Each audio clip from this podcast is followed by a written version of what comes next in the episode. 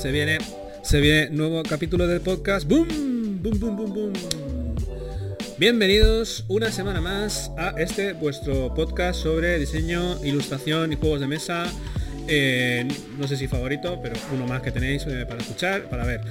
Eh, en esta ocasión tenemos a dos ilustradores consagrados, diría yo, que son Chechu Nieto, que habitualmente podéis ver su trabajo en la editorial GMT. Y también tenemos a Pedro Soto, que es además de ilustrador, editor en Looping Games, ha ilustrado multitud de juegos para DeVir eh, y otras eh, editoriales.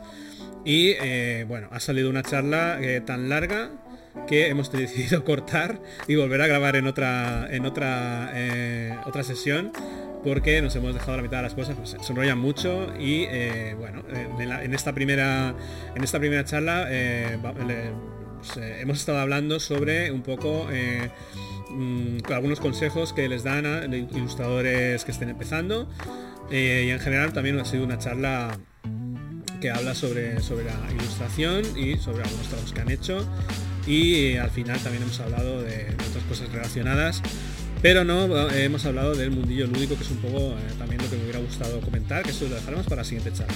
Ha salido un episodio largo así como siempre obvio todo lo que tenía preparado eh, con respecto a, a, cosas que han pasado durante la semana y voy directamente a la eh, charla, así que espero que os guste. Vamos allá. Muy buenas, eh, tenemos aquí a Chechu Nieto. Hola Chechu. Hola. Muy bien, está Chechu para los del podcast está haciendo gestos de como si fuera Cristiano Ronaldo. Ah, vale, vale. Ah, esto, esto, es un podcast, ¿eh? que te estés grabando en vídeo es un podcast. Sí, sí, sí, sí. O sea, es decir, todos estos días que visualmente nadie... No, o sea, hay gente que lo ve, hay gente que lo ve, pero hay gente que luego ah, se queja de podcast, como es el caso de... tengo muchos gags, muchos, gags que, son visuales. Quítate el delantal, el sombrero vaquero ese que llevas, joder, que esto es un podcast. Uno de los que se ha quejado de que, de que no podía, eh, tenía que, pasar del uno al otro, es el otro invitado, que es Pedro Soto, también ilustrador y editor. ¿Qué tal? es que es muy bien. Es que me hacías lo mismo que me ocurría a mí con, con la resistencia o con programas o con el en la vida moderna. Me estás Empiezan a hacer referencias visuales lo estabas escuchando y de repente dices, aquí me estoy perdiendo cosas. O con el Buenafuente y el, Nadie sabe nada. Mi referentes, mi referentes, está bien. Y de repente tengo que ir a YouTube a ver cuál es ese gag que me he perdido que es visual. Pues tú lo mismo, te pusiste a hablar de dibujos. Con, todo, dibujo con todo el trabajazo que supone, ¿verdad? Estar ahí en tu casa y pasar a YouTube, que es algo que jamás haces dibujando, ¿verdad? Claro, cuando... Pero, yo porque estaba en casa, pero la gente que estaba en la calle y te pones tú a hablar. Bueno, esta portada tiene una oveja y otra oveja y tal. Bueno, pues, pues muy bien para que él esté escuchando el podcast. Ojo que Pedro te acaba de comparar eh, con Buenafuente y con, y con Broncano, ¿eh? Sí, sí. Está utilizando la misma técnica que utiliza con los editores eh, contigo, tío. Está sí, sí, sí, me está, me está adorando, ¿no? Está ahí. Sí, sí, sí, sí. sí, llevo muchos años en este oficio porque sé lo que hay que hacer. oh, oh. Bueno, está bien esto que digas que lo que hay que hacer pues es un poco la, esto, ¿no? Eh, eh, las redes, eh, las relaciones públicas y, tal. eso, porque... eso siempre lo he defendido yo, ¿eh? Y eran parte de mis discusiones con Chechu al principio de todo. Era, pues hay que estar en los sitios. Y yo en Santander no viene nadie, pues tengo que ponerme yo. Y tengo que bajar a la feria, tengo que saludar a la gente y tengo que y, por defecto, eso también viene con mi carácter, intento ser simpático porque, joder, si voy a bajar y ser un borde, da puta mierda de viaje me hago, que encima me lo pago de mi bolsillo, ¿no? Pues, pues intento ser simpático y charlar con todo el mundo. Como el Revilla, ¿no? es un poco el carácter cántabro, ¿verdad? O sea... Debe ser, sí, sí, nos, nos aquí en las montañas y más o menos nos dan un manual de cómo comportarnos fuera de aquí, de más allá del mundo. Claro, es, pues es, como el Revilla, que luego te faltan las anchoas y todo eso, y opinar sobre todo ahí. Llevo sobaos que son, que son bien grandes y hermosos. ¿Eh? ¿Eh? Pedro, yo, yo seguí tus ejemplos. Un, año fui, creo que en un año fui a casi todos los eventos lúdicos y hablaba con la gente. Pero el último del año fue un Nasdaq y el domingo por la tarde me, pasó una cosa muy extraña que bueno hubo un señor que me dijo estaba por la zona de los de los Wargames y me dijo puedes firmarme un, un, un Cuba libre o algo así y le estaba firmando y me, y me, y me empezó a explicar toda la historia de en la que estaba basada el juego y tal, no sé qué, y hablarme de, Fidel Castro y del Che Guevara, no sé qué, y de repente lo iba viendo cada vez como más lejos y tuve como una sensación de que, de que me iba a morir. En serio, o sea, pensé... No, es peliculero el chaval. Me, voy a morir delante de este señor por culpa del exceso de contacto con, con otros humanos, tío. Y justo pasaba un colega por ahí y le dije, ¿vuelves, vuelves para el pueblo? Pero con un careto y dijo, sí, sí, ¿por qué? Porque salva, sal, sálvame la vida, tío. O sea, eh, tu problema de aquí. A ver, tu problema es que ahora dibujas Wargames y, y, no, y no eres muy aficionado a los Wargames ni a tratar con Wargamers. Entonces, cuando, cuando creen que tú lo has dibujado y joder, el Chechu Nieto sabrá un montón de Wargames y le voy a hablar de la guerra de Cuba y tú, y a mí qué cojones me importa la guerra de Cuba. Igual es parte de eso. Y ¿eh? de Wargames, pues lo dices tú, eso también, ¿no? Pero bueno, no sé, ¿no? Hombre, hazme, cualquier pregunta. Hombre. Vale, vale. Yo, yo, es que no, sé. Eh, ¿Te ha pasado, Chechu, de, algún... ni, yo tampoco. ¿Te ha, pasado, ¿Te ha pasado eh, a, lo mejor que te venga uno que te diga, ah, me gusta mucho tu trabajo y tal, pero este tanque que has dibujado en realidad no es el, el tanque? porque este es el modelo, eh, el que sea, ¿vale? Y tú has dibujado el modelo X, porque como usa referentes visuales de, pues, eh, de YouTube y tal, pues pillas un poco, pues este, este tanque de, esta manera se ve bien, o, lo que sea. Digo, ¿os ha pasado esto?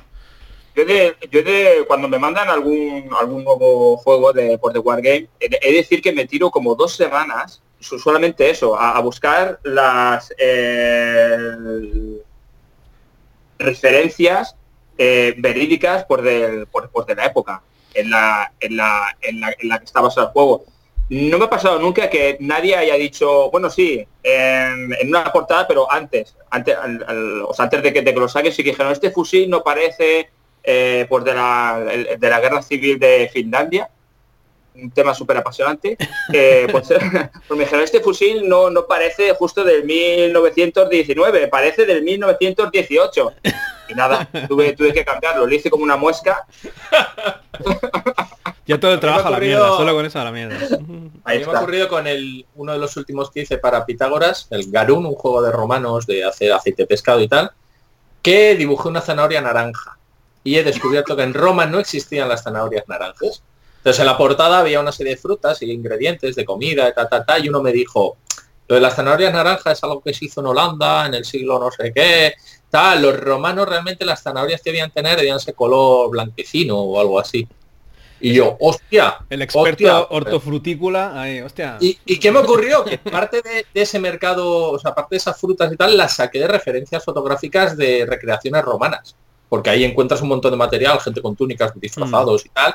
Claro, coño, es que ahora mismo intenta buscar tus zanahorias que no sean naranjas, no existen. Mm. Entonces, claro, yo lo veo y digo, ah, bueno, pues mira que bien, el mercado romano tienen aquí productos romanos. y taca taca. Pues nada, mira, oye, pero aprendí cosas. El editor nunca se dio cuenta ni nunca me lo dijo. Eso, esto, es que no, puede ser experto en, todo el editor. esto que ha comentado ahora Pedro ha dado en el clavo, ¿eh? porque eh, con la tontería, cada juego, como, como tienen unas temáticas pues tan, pues tan diferentes, cada juego que haces, buscando referencias, te conviertes en, en un tío súper culto. O sea, tienes como unas, como unas informaciones eh, sobre temas que a la gente no le interesa, quizá, pero bueno, pero, pero ahí, pero ahí las tienes. Eh, no, en realidad, el hecho mismo de jugar a juegos de mesa eh, que tienen a veces temas históricos un poco peregrinos y tal, a mí me ha servido también para, para, para aprender más de, en general de la historia. No, no porque los, los, juegos de mesa tengan que ser educativos, es que a veces, pues yo qué sé, eh, yo que sé, el tema, me acuerdo de ese el tema del Tulip Manía, que es un juego que a mí siempre me ha gustado, es mal juego, el Tulip Manía, pero a mí, me gustó porque la historia... yo lo jugué, mm, A mí la, historia, digo, hostia, que, esto, esto no lo sabía y era la primera eh, especulación que hubo así hinchando precio de los tulipanes y tal, porque era un bien escaso y luego todo eso se fue a la mierda. Porque todo el mundo plantaba tulipanes. Quiere decir que algo, algo sí que aprendes con, los juegos de mesa. Por lo menos a mí me Y tanto. Yo mm. mira, yo yo, yo aprendí a ligar con sexy de, game. El arte del flirteo. ¿Qué, tal, el arte... Pues sigo soltero. Eh, Gran juego, Sexy el arte del filipeo. De aquí damos un saludo a su autor, que es miembro de Ludo y es buen chaval, pero este juego de unidorete. Sí. Oye, jugué hace relativamente, bueno, hace igual un año por ahí, porque lo tenía un amigo, un juego que se llama Gay Bar. Era pues de cómo ligar en, el mundo gay. Y era un juego de cartas con unos dibujos chulísimos que lo hacía, no me acuerdo quién era el dibujante, pero un dibujante de referencia en el mundo en el mundo gay eh, madrileño, oh. madrileño y tal. Intentaron hacer una campaña de, de Berkami, además el chico que lo, que lo organizaba era amigo de un amigo mío, y el amigo me, llamó y me dije, oye, tengo uno que va a hacer una campaña de Berkami de un juego de, ambiente y de no sé qué, ¿te puede llamar para unos consejos? Digo, de, del Berkami, sí. Y, estuve hablando con él y le comenté cosas de pues cómo puedes preparar el Berkami y tal. Hizo el Berkami y falló. El Berkami fracasó, pero porque lo movió fatal, porque en el mundo del juego nadie sabía de ese juego y debe ser que en el mundo donde se iba a vender el juego, el mundo de la noche, el mundo de tal, tampoco sabían de ese juego. Hmm. Lo cual Berkami pues no salió adelante. Pero el tío por sus cojones lo sacó. Y dice, bueno, yo ya he pagado al dibujante este, que es tal. La verdad es que yo jugué al juego, me eché unas risas, me partí el culo, pero, o sea, todo lo que se dijo del sexy, como juego machista y tal, este juego era súper agresivo. En este juego tú eras un yogurín que ligaba con osos, o ligaba con elegantes, o ligaba con, gays ocultos que iban a, tal, y luego tenías a tus amigas la, la Choni, la Juani, que te ayudaban a no sé qué, soltabas rumores de que este tenía ladillas para que se fuera contigo y no con el otro, y le dabas copazos para emborracharle y tal. Juego educativo. la partida me la pasé bien, pero digo, hostia, igual esto es más políticamente incorrecto que el otro. Lo que pasa es que... Salió hace poco un juego también políticamente incorrecto, el título al menos del de la pastilla de jabón. ¿Cómo se llama este de...? Que no se te caiga el jabón. Que no, se, te, caiga, el jabón. Dice... Y eso ha vendido, ¿eh? O sea... Hombre, la publicidad que se le hizo, normal, normal que venda. Porque además hay mucha gente que compra este juego como producto de cachondeo, de voy a un cumpleaños, mira que te he traído. Hay todo un mercado ahí, hay todo un mercado ahí que nosotros como editores, pero no sé cómo no estamos ahí incidiendo. Porque te sacas son preguntas de mierda, un amigo de mierda, una cosa así, y dices, queda barato de producir, pues son cartas y la gente se lo compra para, para beber y jugar. No sé. Pues sí, no, no, no, no, no somos muy dados a polémica. eso estaba Checho en su época, nosotros no éramos más normales. Hablas en pasado, como una época que ya pasó. Sí, sí, hombre, como ya no se le ve mucho a Checho, yo le he echado de menos. porque, ha trascendido ya. No, claro, le han contratado a, tipo fijo. Es como le ha ocurrido a Víctor Corbella, que el otro día hablaba con él. Mira qué cabrón. Víctor Corbella, el otro día hablaba con él, que le veía yo al tío dibujar por Twitter un montón. Y os ofrecía, a ver, ¿qué dibujo? Regalo avatares, regalo no sé qué. Digo, ¿cómo puede sacar este tío tiempo con todo lo que dibuja en juego de mesa? Para luego estar en Twitter dibujando por gusto lo que haga la gente. Y hablé con él y desde que nació su niño, su niña, que no, estoy seguro, eh, está contratado fijo por una empresa de, videojuegos. Eh, que... es que no, puedo dedicarme ya a pegarme con clientes, a buscar tal. Eh. Entonces dice, claro, el tiempo que tengo libre que me apetece dibujar lo que a mí me sale de los huevos, pues pues dibujo lo que me dice la gente y sigo teniendo un poco de presencia ahí. Y me pareció muy bien, oye, la, seguridad del, del partner todos los meses. Yo, pues, pues hablando de, de grandes de grandes ganancias económicas y tal, vosotros habéis sacado esta pequeña maravilla, ¿eh? Fantasy Reels para la gente del podcast. Fantasy Reels. Ahora Chechunieto está enseñando a, la cámara, ¿eh? para los, los, que solo estáis escuchando. Eh, este bonito juego Fantasy Reals, ¿eh? Reels, siempre, que, siempre que vamos de viaje o jugamos eh, aquí en casa y por los sitios, este sale siempre, ¿eh? ¿Eh? ¿Cuánto, pagarías por la expansión que va a salir? Bueno, que todavía no la hemos pero... Como público objetivo. en primavera del 2021. Va a tener un precio USA de unos 15 dólares y es una baraja de 48 cartas. Y yo estoy un poco acojonado porque yo tengo que negociar con el tío los royalties y tal, porque pido unos royalties altísimos. Y yo digo, joder, es que yo no sé si puedo vender en España esto por 15 euros o por tal. Y yo lo quiero vender por 12, pero con los royalties que me pide y la fabricación que va a costar, eh, coño, igual no me dan los márgenes. Entonces voy a tener que pegarme ahora, Haz un con él. Pues. ofreciendo el juego base con esto. Un eh, creo que te daría pues la solución. Mete la baraja, sea lo pequeña que sea, en el, doble de caja. Lo que lo que importa es el, tamaño de, caja. Según en la caja que lo metas, le metes 20 euros, 15 euros. Luego la y además que la estantería quede bien, ¿no? Para que veáis que, los editores siempre pensamos en los jugones. Yo tengo esto, anoche además lo estaba haciendo. Yo tengo Fantasy Rings. ¿eh? Mira qué bonito. Y tengo el a todo tren. ¿Y sabéis lo que estuve probando? Pues yo dije, si cojo el Fantasy Rings con el blog de notas que está aquí y le meto la expansión en este tamaño y la, y la baraja del Fantasy Rings original está aquí y la baraja de la expansión está aquí, pues esto cierra, no le ocupo espacio en las estanterías, igual los jugones están contentos. Porque si a los jugones les vendo otra caja de este tamaño, pues la caja la van a mandar a tomar por culo con el desperdicio y el tal, y para meter la barajita dentro del juego base. Pues coño, pues ya hago la caja un poco más pequeña y a ver si... Con esas cosas estoy.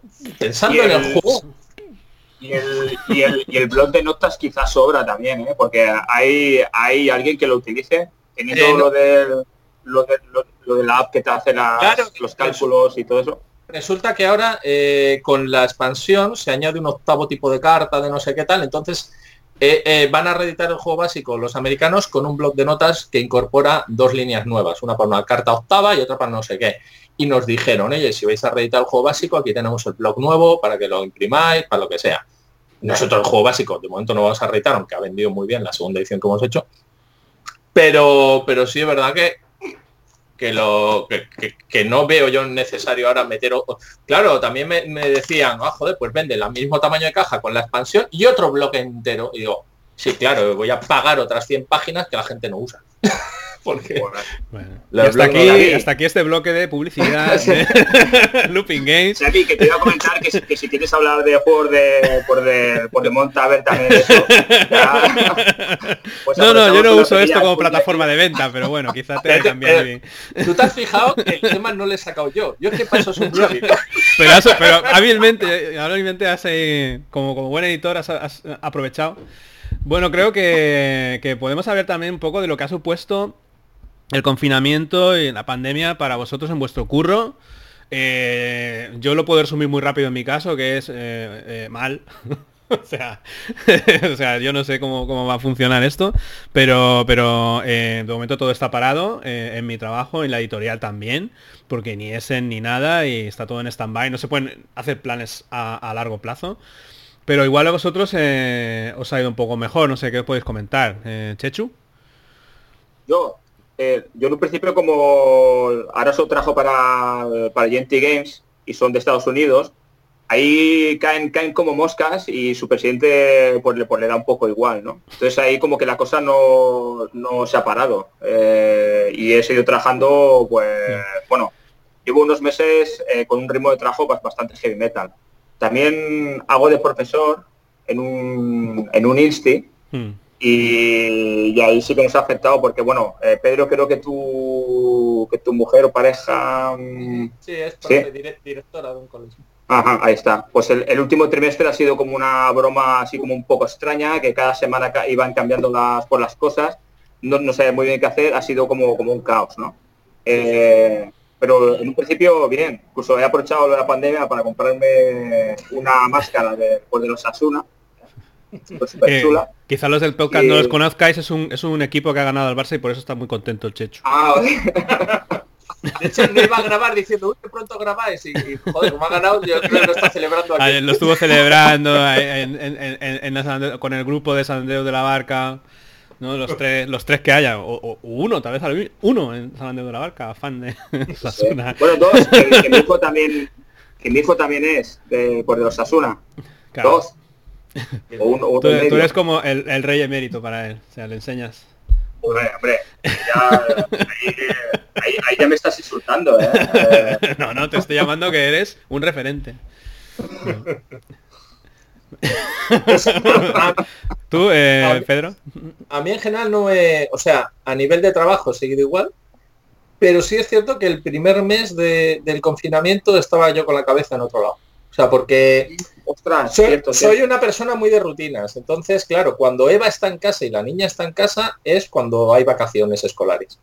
Y entonces digo, bueno, pues cuando ella hay vacaciones escolares yo sé que bajo el ritmo porque también hay más jaleo en casa con la niña para un lado, ahora juega un jueguito conmigo y la pongo aquí a jugar un rato, ahora me centro un rato en dibujar, ahora tal. Eh, entonces, ese primer mes era como, estos son vacaciones, no son vacaciones, y mi, cabeza no, no conseguía establecer una jornada de trabajo fija.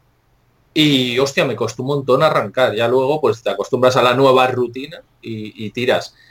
Pero quitando eso, como el resto de los clientes que he tenido son iguales, todos tiraban adelante, eh, sigue dibujando, sigue dibujando. El único problema era también con el tema de la empresa. Hmm. Que la empresa está sufriendo cambios porque estoy comprando su parte a, Víctor y a César. Cuando dices la empresa te estás refiriendo a, Looping, Games, que estás comprando la parte de tus compis. Sí, porque se retiran, porque ya quieren disfrutar del mundo lúdico eh, desde el otro lado de la barrera, que es más tranquilo, y no tienen tiempo para dedicar a la empresa y tal. Entonces, bueno, pues hemos establecido ahí un, ah. un acuerdo y me quedaré yo con el 75% de la empresa. Y claro, con el todo el vértigo que eso supone, porque joder, yo, yo quiero la empresa para trabajar con gente. O sea, yo para trabajar solo ya trabajo todos los putos días solo en casa y tomo decisiones sobre mis dibujos y tal, pero ya la empresa era un trabajo en equipo, que me molaba. Tienes el 75, el otro 25 que... que tiene Perapao, Perapao, sigue, sigue igual. Perapao no se quiere meter más porque dice, mira, yo no le puedo invertir más tiempo, más tiempo, más trabajo a esto y como tú eres el que más estás trabajando, pues pues ahora ten más mm. parte de la empresa. Luego ya veré si... si Yo estoy más o menos como tú, ¿eh? También, en lo, también eh, eh, José María está cada vez más eh, en, su, en sus cosas y cada vez tienes que tomar tú más las decisiones y tal y cosas que yo no sé si estoy tan tan preparado porque me cuesta mucho tomar una decisión firme. Pues la pienso mucho la medito parece que no pero porque al final dices que si digo que sí a esto son 5.000 pavos sabes o sea son cosas que dan vértigo. Claro. Yo no, yo, yo no quiero ser un pack, por ejemplo. Porque Pac es un tío que se lo guisa, se lo come. Él toma las decisiones prácticamente de forma unilateral porque él está seguro del camino que toma. Yo eso en el trabajo mío de dibujo sí. Pero en el trabajo mío editorial, no, yo quiero delegar, yo quiero decir, no, yo quiero dedicarme a esto. Y esta otra persona que es mejor, por ejemplo, el tema del inglés, pues yo por mucho Duolingo que me esté dando, que llevo ya un, puto año entero con Duolingo, un año, 365 días todos los días, con between, between. between, pues por mucho no me siento yo seguro para tratar en ferias y tal con gente, porque no me siento seguro. Y luego estoy allí, les entiendo más o menos, pero mi forma de expresarme no es tan fácil, me da vergüenza y esas cosas. Mm. Entonces, esa parte es la parte probablemente más complicada que vaya yo a tener, porque igual por esa parte busco socio, ya veré, ya veré qué hago. Pero también lo de la pandemia, lo bueno es que me ha dado un paréntesis cojonudo para pensar. O sea, mm. me ha dado un paréntesis de decir, este año no hay ese, este año no hay ferias. Y ya automáticamente, yo ya había decidido no ir a ese en febrero. y ya era como, no tenemos piso, estamos con esto y que os queréis ir y tal, pues mira, este año no hay ese y ya está. Y luego, uh, una pandemia ha ayudado a, que parezca que el Open Game no es cobarde. Nosotros queríamos ir a ese, pero como público, o sea, no, no para no con stand ni nada, porque como no había juego, y digo, a ver si consigo una licencia o vemos algún autor o lo que sea. Pues nada, o sea, nada, nada de nada. Pero sí que hablando con Nuria Casellas en el otro episodio que hubo, decía ella que se había interesado por el Essen digital pero que al final no compensaba. a ti también, te habrá llegado. Claro, dices, si, tú vas a Essen es porque te ofrece eh, la posibilidad de tener un stand y vender ahí a, cash y, de una forma que parece que hay un zoco. Pero bueno, que es dinero que entra en la editorial muy bueno. De hecho, hay editoriales que se... Bueno, tú lo sabes, porque te has visto igual que yo, que hay editoriales que hacen allí, el, juego es para Essen, para vender eh, sus dos o tres títulos y, luego el resto del año está tranquilitos ahí para hacer el siguiente juego para ese. Esto, esto es duro para estas empresas que, se... claro. Nosotros en Essen eh, sacamos El Essen digital eh, no es ni de lejos esto. El Essen digital no puedes vender digitalmente a, gente de todo el mundo. Eso no, puede ser. A lo mejor a los alemanes sí que le va bien, pero a, nosotros no. En el Essen, el Essen físico, esto para Checho que igual no sabe las cifras, te debía costar unos mil pavos. ¿Vale? El stand chiquitico, Claro, porque el stand chiquitico es oferta, 600 euros, pero no tiene paredes. Eso,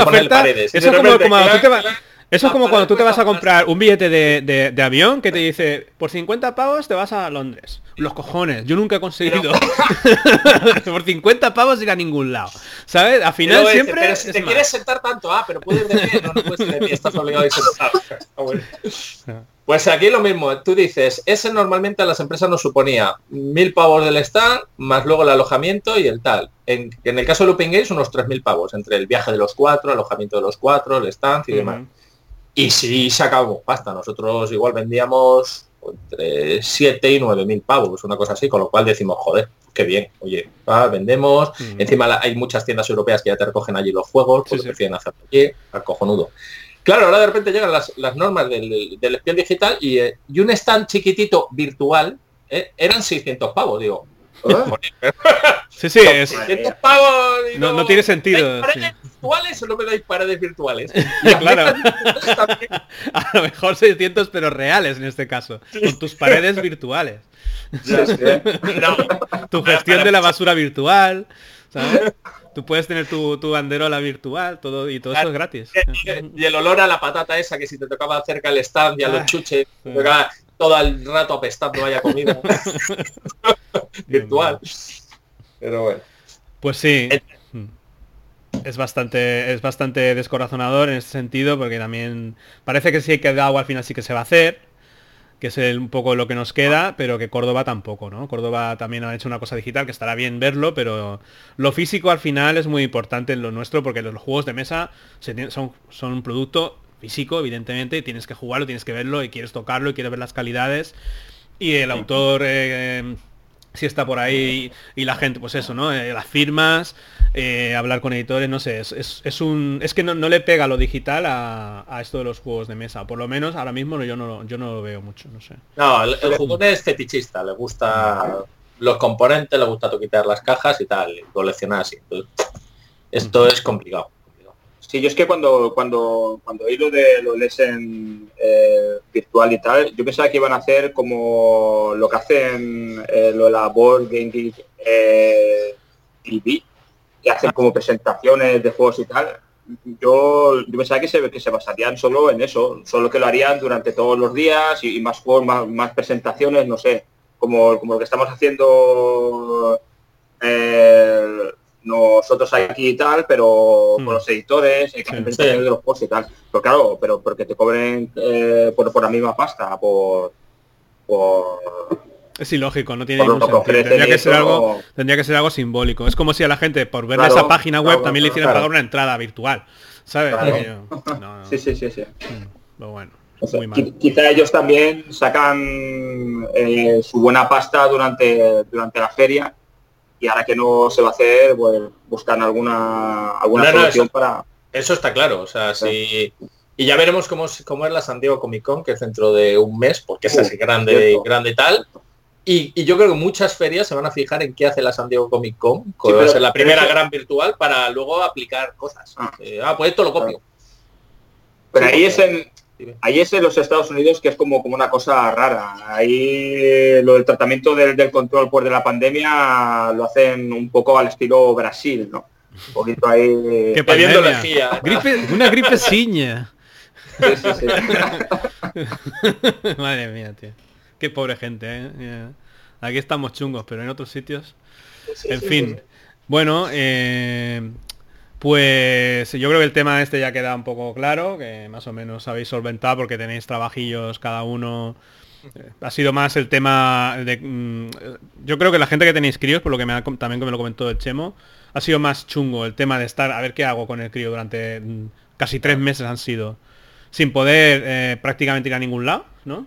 Que no el tema de trabajo en sí, porque quien más, quien menos a lo mejor ha tenido un ERTE. A mí como autónomo me han dado la ayuda, que estoy muy contento. A ver, eh, creo que se mantiene hasta septiembre.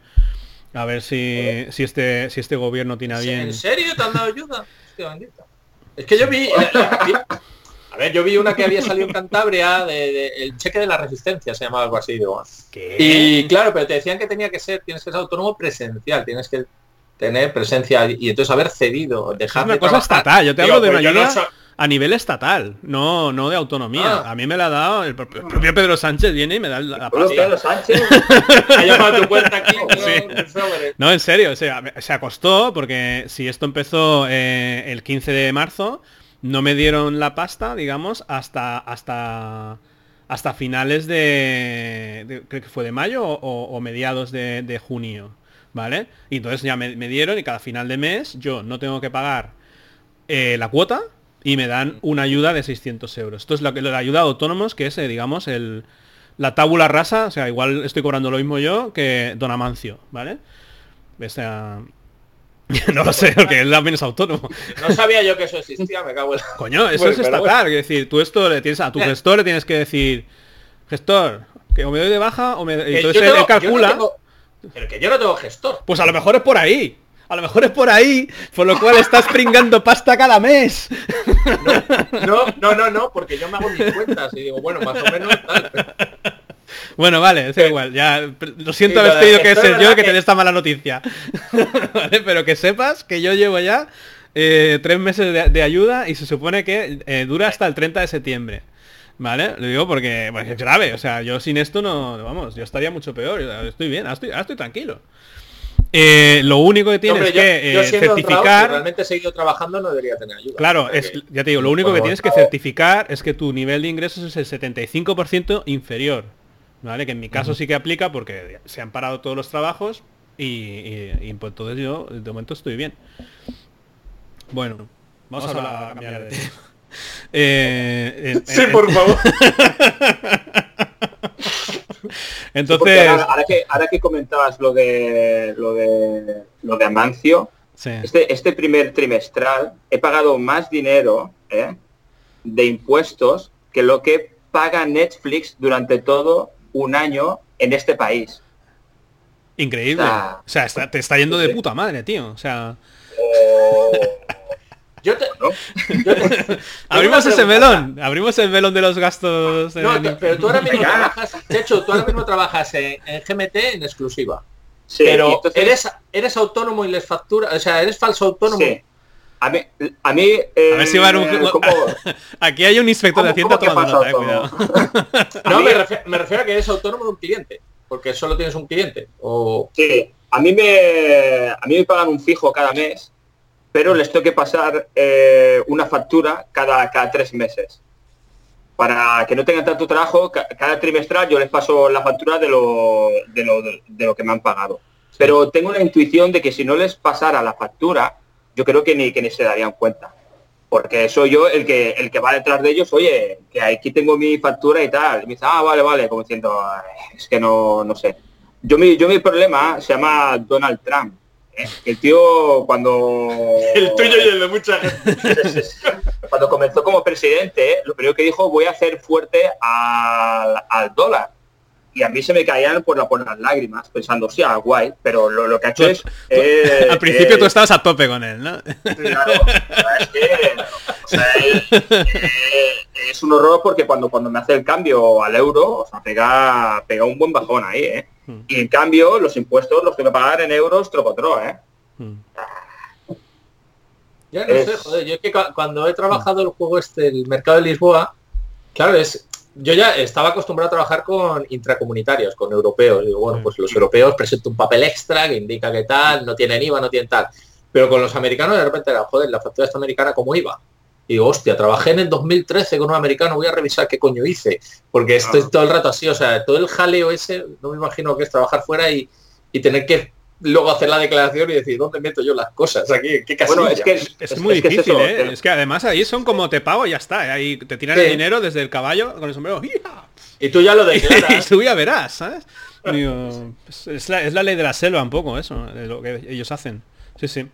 Aquí, Aquí lo que hacen es que a, final de año, creo que es, eh, te hacen como un cálculo, bueno, te lo hacen cada, cada, cada trimestral, tú tienes que pagar tu, IRPF y, tu IVA, pero claro, si tus clientes eh, no les puedes cargar por lo del IVA y tal, porque no saben ni, ni qué es el IVA, lo que hacen es que te hacen como un cálculo de, del IVA eh, que deberías haber pagado, bueno, hacen como un cálculo extraño, pero claro, hablamos de, una moneda que cada día cambia pues, el valor. Entonces te hacen como un eh, redondeo extraño al final, que es como un buen, eh, como, un, como un salchichón, ¿vale? Que, te dicen, pues, no, bueno, pues, pues Creo que se ha entendido la metáfora. Vale, vale. sí. Vale, pues nada, el tema de impuestos es muy mal, la verdad. Eh, siempre nos andamos quejando, parecemos un poco... Eh, porque luego la gente del otro lado, porque a mí me lo han dicho, si tanto te quejas es porque te va bien. ¿Sabes? Y es muy oh. difícil hacerle entender a la gente que también no va, pero que tú no te estás obligado. O sea, tú tienes que pagar, o sea, a final de mes tú no cobras, sino que tú tienes que pagar eh, tu cuota de autónomos y a final de los tres meses tienes que pagar tu trimestral y al final del año tienes que hacer un anual y es un el cuento nunca acabar. Evidentemente si ganas pues pues mejor. pero que no hay una relación tampoco tan directa causa-efecto entre que, uy, qué bien te va, porque, o sea, es que al final si tienes que devolver todos los IVAs y, los, y, no equivocarte ni en una coma y tal, por eso yo tiro del gestor, porque yo, yo soy fatal, ¿sabes? No, yo es que yo tuve, cuando me metí en esto en el 2004, empecé a ser autónomo, pues en 2003 hice un plan de empresa que te pagaba el gobierno de Cantabria y la persona que me estaba enseñando, yo le daba cifras de, mira, pues yo quiero ser dibujante, diseñador web y tal. En tu zona, ¿cuántos hay? Pues yo hacía un análisis de mercado y digo, bueno, pues hay tantos y tal. Eh, una cosa que me dijo el tío es, eh, el primer año, los dos primeros años, hazte tú las cuentas. Aprende cómo va a entregar las trimestrales, prepárate un Excel donde tal, no sé qué. Y, ya luego, cuando te lo puedas permitir, contratas un gestor y digo, ah, vale. Pero así ya vas a saber cómo se hacen las cosas, que eso no se te olvida. Y digo, ah, vale, vale. Pues nada, yo nunca he podido permitirme un gestor.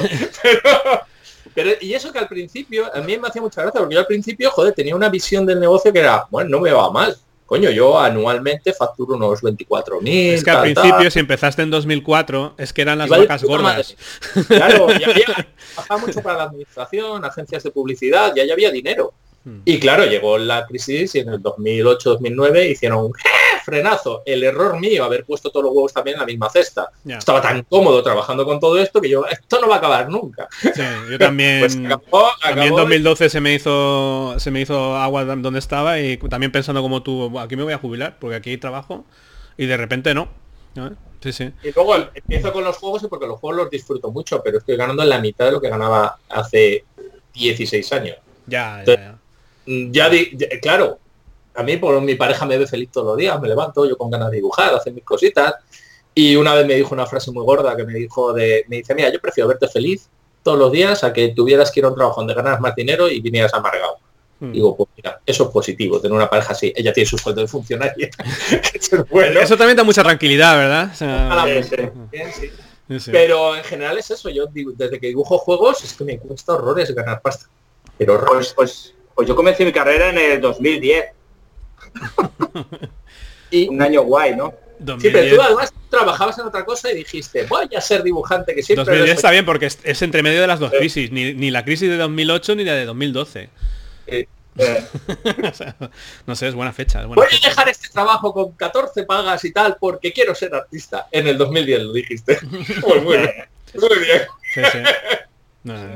la, verdad, la verdad es que bueno, yo creo que nunca hemos terminado de salir de la crisis de 2012. Ahora, ahora estamos en otra crisis metido en la de 2020. Dicen que va a ser menor en el sentido de que no es sistémica. Yo creo que aquí va a pegar muy fuerte. Está pegando ya.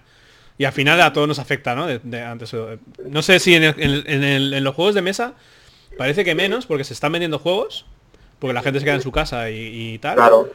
Pero es como que todo, eh, todo el valor que le damos al ilustrador o a la gente que en la cadena ¿no? que hace los juegos, y en general cualquier cosa creativa, artística, ¿eh? Se ha devaluado y hay una tabula rasa de que básicamente un tío vale, no sé, 900 pavos. Y bueno, es, es una cosa que no nos podemos quejar exclusivamente nosotros, editores, ilustradores, todos los que estamos en los juegos de mesa, en general, digo, ¿eh? es una cosa que da igual que seas reponedor en el Mercadona, que, yo que sé, que, un puesto, digamos, más cualificado, eh, en el sentido de que necesita más estudios, da igual, hay una tabula rasa de trabajador, ¿no? Incluso también de, autónomo, porque es que yo, a mí lo que me pagaban al principio no me lo pagan ahora. Y yo sé más y se supone que tengo más experiencia y soy más eh, un senior ya. Vamos, todo eso se ha, olvidado. Es, como que siempre acabas de salir de la escuela de arte, tío. pero bueno, hablemos de cosas divertidas. ¿No? No, pero ocurre una cosa en España que a mí me da mucha rabia. Es, en España no se negocia bien, no se regatea, no se hacen cosas que fuera si se hacen. O sea, yo cuando he trabajado con los portugueses me daba un presupuesto y me decían, joder, ¿me lo puedes dar a 300 menos? Y me quitas estos dibujos y yo, no, quitarte estos dibujos son 200 menos, tal, tal, tal, tal, tal, y se llegaba a un acuerdo. En España tú envías un presupuesto, venga, ¿cuánto te va a costar este juego? Yo, a ver, desgloso, las cartas, tablero, venga, 2.400 pavos. ¡Pum! Y silencio de radio. Si no les ha gustado la cifra, no te dicen ni bien, ni mal, ni nada. Y tú, bueno, pues no sé. Igual, has fallado por 100, pero no lo sabes nunca. Igual, yo qué sé. Esto, esto que comenta Pedro, yo lo, yo lo he vivido también. Y supongo que, muchos que se dedican a hacer dibujos de juegos de mesa y tal, eh, también. Lo que sí que es cierto es que en, todos los países hay, hay gente un poquito chunga y hay gente pues más pues más legal, ¿no? Eh, quizá España más, más gente chunga, pero hay gente de todo, hay gente de todo. pero aquí hay aquí hay mucho listo de que este se lo sacado, este se lo por, por 100 menos, ¿sabes? Mira, los de los de Montaver, por ejemplo, una vez, no, que va. tendrás queja, tendrás que bueno, tendrás que no has trabajado, porque claro, como es tan caro, pues no te puedo no me puedo permitir un, un artista. En cambio, sí que pude llegar a un acuerdo con Pedro Soto. yo está en todos los lados, yo estoy en todos los lados. Porque no digo que no a nada. Bueno, en fin. Pero sí, lo que comentáis es cierto, es cierto. Yo lo que, yo desde, desde como editorial, que no sé si hago bien o hago mal, pero yo como sé lo que me puedo permitir, directamente digo, tengo este juego, estas ilustraciones y este es el presupuesto. Si lo puedes agotar bien y si no, no, porque yo me hago, me hago mis números y yo sé que si un juego vale X, voy a producir 1000, pues no puede pasarme de un euro por juego, por lo tanto, 1000 euros. ¿Vale? Eso sería por ejemplo, un juego de caja pequeña, digo, esto es lo que puedo hacer, porque si, si, es más, voy a salir perdiendo. Y entonces el ilustrador ya sabe a qué tenerse. Que me dice que no, busco otro. ¿vale? Y así. Pero el presupuesto, lo que, he aprendido, que el presupuesto lo pongo yo. Porque si no te puedes encontrar cosas tan dispares como 2.300, eh, 1.400 y 900. Eso, eso, yo lo he tenido. Y digo, hostia, ¿sabes? Claro, pero es que tú, el dibujante que te envía el presupuesto, él no sabe qué hacer. Mil. Tú dices, no, yo a mí me has pedido 40 ilustraciones de cartas, pues a 50 la ilustración, 2.000 pavos. Y una portada, pues 300 porque es caja pequeña, lo que sea. Pues 2.300. Creo que... es que solo hago 1.000. sí, sí, sí. Pues Pero yo creo que el ilustrador, que, el ilustrador que está metido en ese mundo tiene que saber a quién le está dando un presupuesto, ¿sabes? No es lo mismo GMT ah. que Montaver o que, eh, o que yo que sé, o que Guerra de Mitos o, o el que sea, me da igual. Que decir, no es lo mismo, ¿sabes? Tengo que decir que hay, los ilustradores a veces vivís en los mundos de Yuppie también. Tú no, porque tú sabes la... Bueno, en general tú, también sabéis un poco ya, estáis metidos en el mundillo, sabéis más o menos lo que hay. Pero hay muchos ilustradores que les deben llenar la cabeza de pájaros en la escuela de arte o, se han leído el libro blanco de la ilustración y dicen, yo aquí tengo derechos. Evidentemente, evidentemente tienes derechos, chaval, evidentemente. Pero no estás hablando con Don Amancio, ¿sabes? Eh, esto no es el Zara, esto aquí, aquí digamos que, soy, seguramente tengo yo menos pasta que tú, te tengo que pagar, estoy apostando un dinero, afortunadamente con el Berkami una parte ya me lo da, ¿sabes? Pero que yo no tengo posibles para responder aquí y a veces los ilustradores adolecen de conocer el mundo en el cual se están proyectando para trabajar. Y creo que tienen que hacer una, labor un poquito de mercado, de saber qué, es lo que hay. Es un poco la, crítica que yo le hago a algunos ilustradores, ¿vale? Pero también es algo conflictivo. O sea, yo, por ejemplo, a veces me llegan encargos de eh, editoriales que no existen, editores pequeños, o bueno, todavía me llegan encargos de autores que tienen un prototipo, que cuánto tal para dibujarlo. Y yo, bueno, pues primero, juega el juego, tal, tal, no hace falta contratar a un ilustrador profesional para esto, a no ser que quieras editarlo. Pero luego también pienso muchas veces, digo, el problema es que si le voy a dedicar, el, tiempo es limitado. El tiempo es el que hay. Tú tienes un año son 12 meses. Y si le voy a dedicar un mes de ese año a este juego, y es de un autor desconocido que no sé si va luego esto va a ser publicado, a mí ya no me sirve ni siquiera como visualización mía. De decir, coño, pues este juego está ahí, me lo he currado, que la gente lo vea, que la gente lo coge y lo juegue.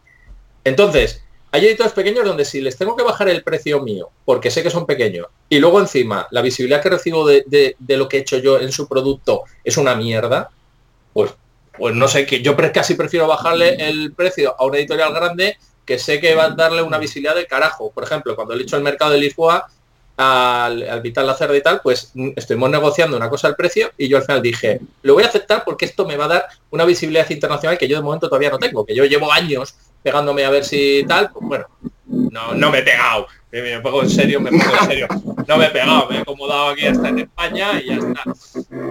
Pero es eso, que no, entonces, un editor pequeño, o sea, todavía tengo dos juegos míos que me da mucha rabia. Les invertí un montón de tiempo a las ilustraciones y no han sido publicados nunca. las minas de Sairu, de la extinta pequeña editorial, que se quedó en corto de risa, y el Mipel Quest, el Mipel Quest, que era de un chaval que lo iba a publicar él y que no sé qué. Me encantan esos trabajos, me encantan los dibujos que hice. Encima los dos eran de tableros modulares que encajaban como un guante y creabas tu mazmorra, tu mina, tu lo que sea y son unas carpetas preciosas que tengo en el, ordenador.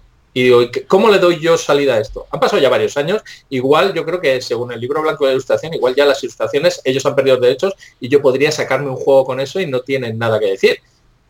Pero joder, qué rabia, coño, haberle invertido tantos meses a un trabajo que al final no vio la luz.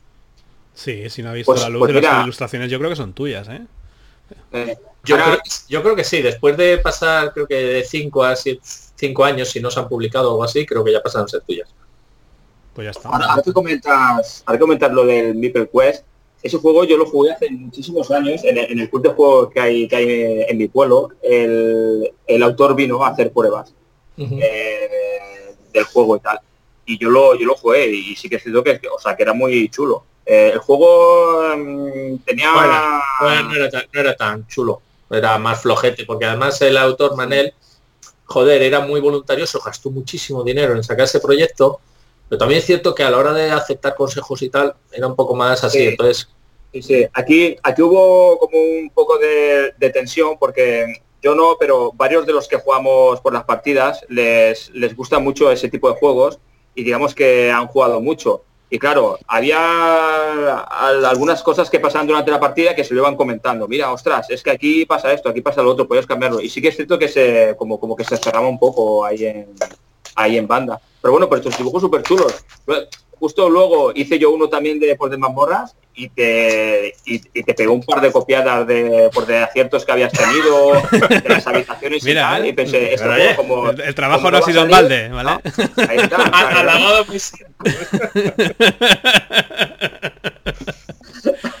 no, pero es, pero es eh, yo, yo creo que todos tenéis razón. Eh, los ilustradores tienen que ir con unos precios fijos que, ellos piensen que, son los mínimos y tal, pero ahí hay múltiples eh, factores eh, que, te, vas a encontrar luego eh, cuando trates con, con las editoriales. Hmm. Y, hay, que tenerlos en cuenta también. Digamos que los precios fijos tienen que ser un poquito lo que, lo que, lo que dice Pedro, ¿no? Hay, hay cosas como con la visibilidad posterior que va a tener el juego, una vez lo, lo saquen, eso tienes, tienes que tenerlo en cuenta también.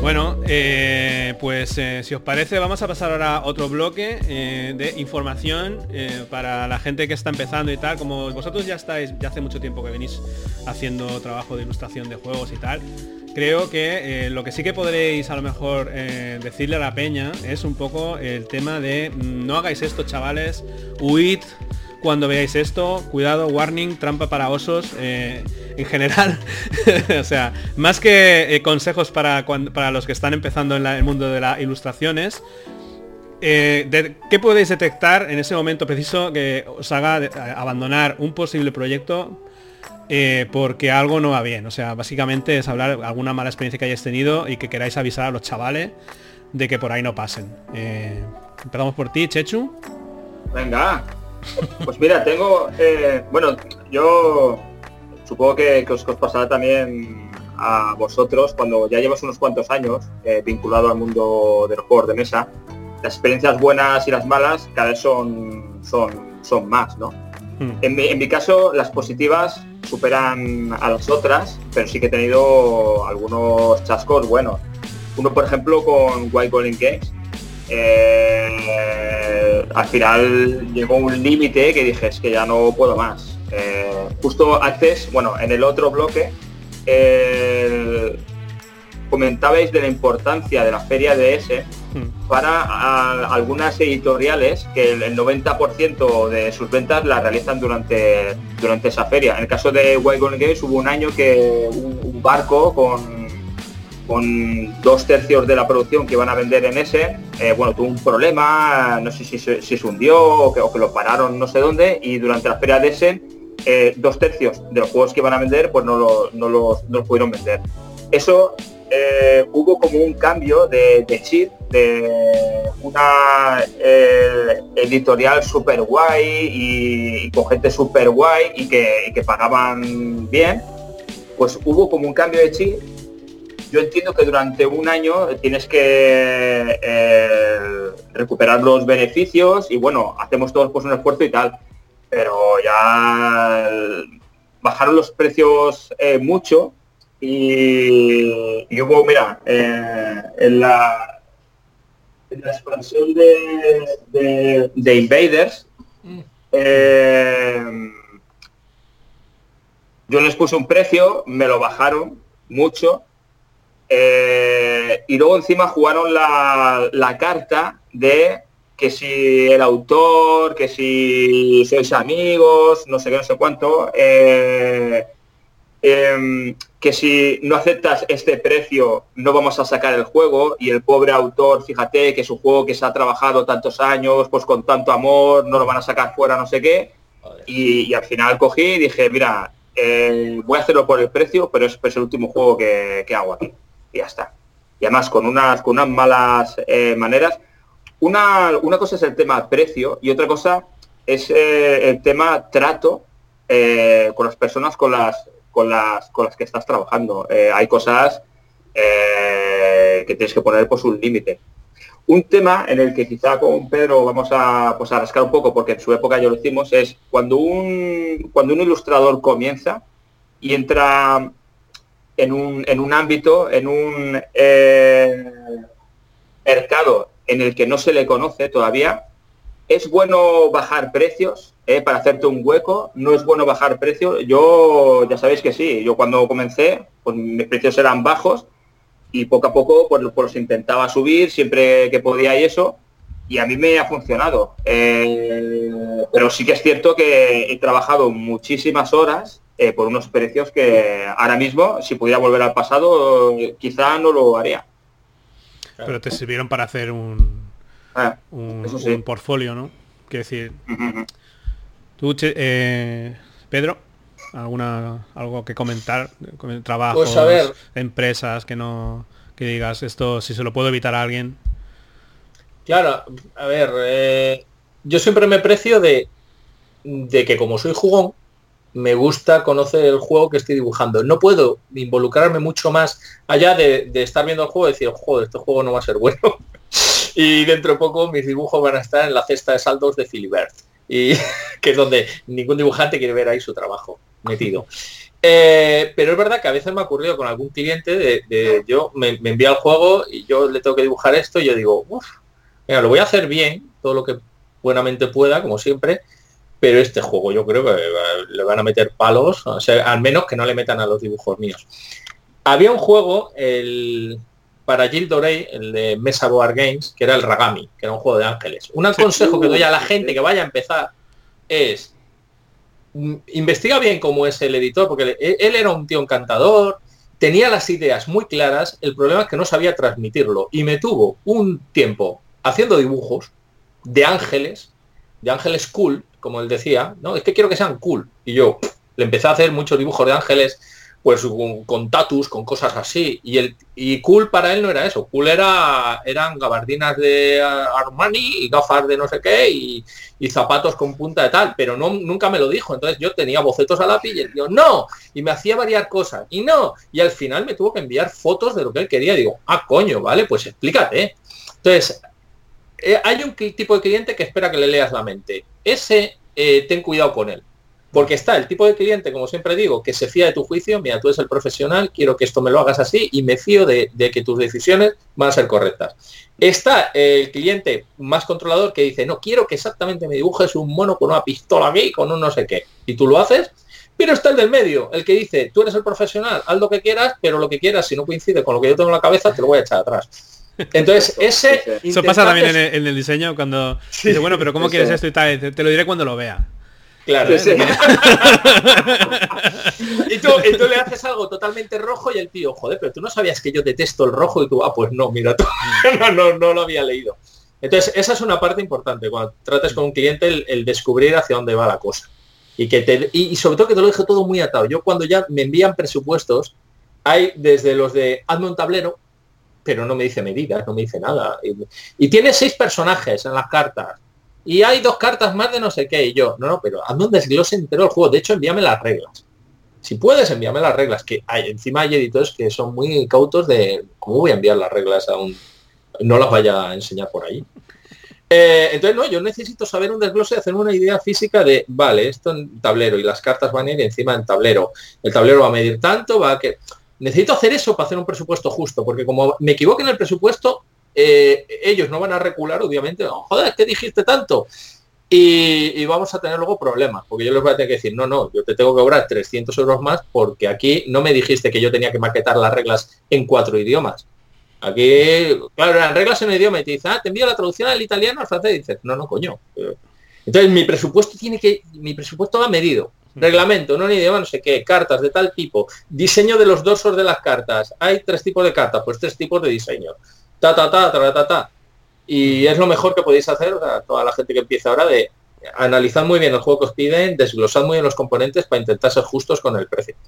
Y que no pues haya... Yo segundo, pues yo segundo eh, lo que acaba de decir Pedro. O sea, si hay algún cliente eh, con ideas muy vagas, ¿eh? Ah, no sé, no sé cuánto, o sea, huir. Es lo que Xavi le llama una, una trampa de osos. ya cuando, cuando ya llevas unos, unos cuantos años, ya como, como que te las hueles, ¿eh? ¿Sabes cuando, cuando los pistoleros en las películas pues se metían entre, entre medio del, cañón y miraban así para arriba diciendo, uy, uy, uy, pues ya como que lo intuyes mejor. Un truco, una solución para ese tipo de cliente, si le tenéis, es eh, ir haciendo otros trabajos y decir, no, es que mira, la fecha para tu trabajo la empiezo a hacer en, ah. en, en marzo y el tío, ya, pero entro en imprenta en abril. Y dices, tú tranquilo que en abril llegas a imprenta. Pero como solo tienes ese margen, no te va a corregir nada. Porque no le da tiempo. Estás trabajando. Eso no es un truco. Eso es una mierda. No le hagáis caso, no le hagáis caso. O sea, aquí claramente... No, no, no, no. Esto es un contubernio. O sea, Tú como editor, además. Oye, que yo como editor he dado mucha libertad a los dibujantes y muchas cosas y, se han portado muy bien. Pero Pedro, ahora entiendo lo de las erratas por de, el, de vir y tal, tío. Claro, si se lo entregas todo en el último momento, no les, no les da tiempo a, pues, a corregir. Pero por ejemplo, de Vir, ha sido siempre una de las editoriales que me han dicho, hazlo tú, como quieras. Luego lo envías, lo subes a este FTP y lo le damos al print. Y yo, vale. me ha dado una libertad horrorosa para decidir cosas. Porque Debir son dos personas encargándose de todo, entonces no les da la vida. Entonces está, eso está muy bien. con Debir siempre me lo pasa muy bien. Se lo, pero se lo están currando, ¿eh? Para el tema de... Todo el tema de... Eh, ¿Cómo se dice? Eh, Aquí, para la gente del podcast, ha habido un cortocircuito de Chechu, pero parece que está retomando. a ver, una palabra. Para, el tema de eh, llevar eh, todo el tema lúdico de los juegos de mesa eh, pues al pueblo, digamos, creo que es una de las editoriales, por decir, por la editorial que más Ahí está, divulgación, maldita sea. Eh, siempre, he jugado bien a estos juegos. es que él, está pensando en inglés, como de sus clientes. Eh, ¿Cómo se dice en castellano? ¿Cómo se dice en castellano? No sabía.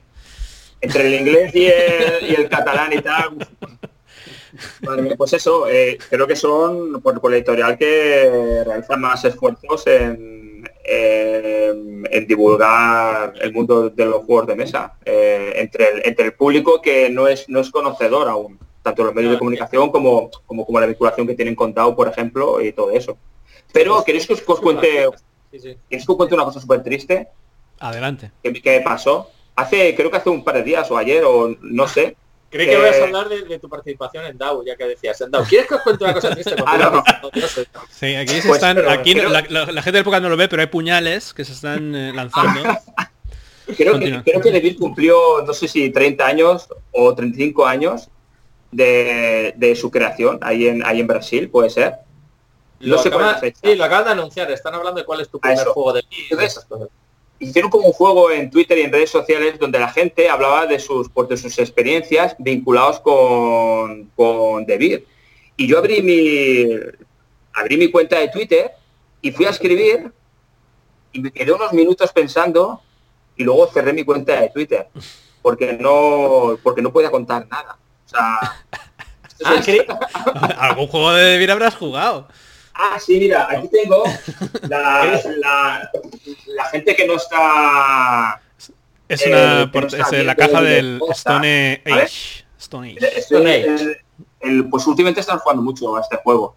Luego usar para sujetar ahora el móvil, pero me habéis dicho que es un juego demasiado bueno eh, para sujetarlo, entonces lo he dejado aquí al lado para hacer publicidad también. ¿eh?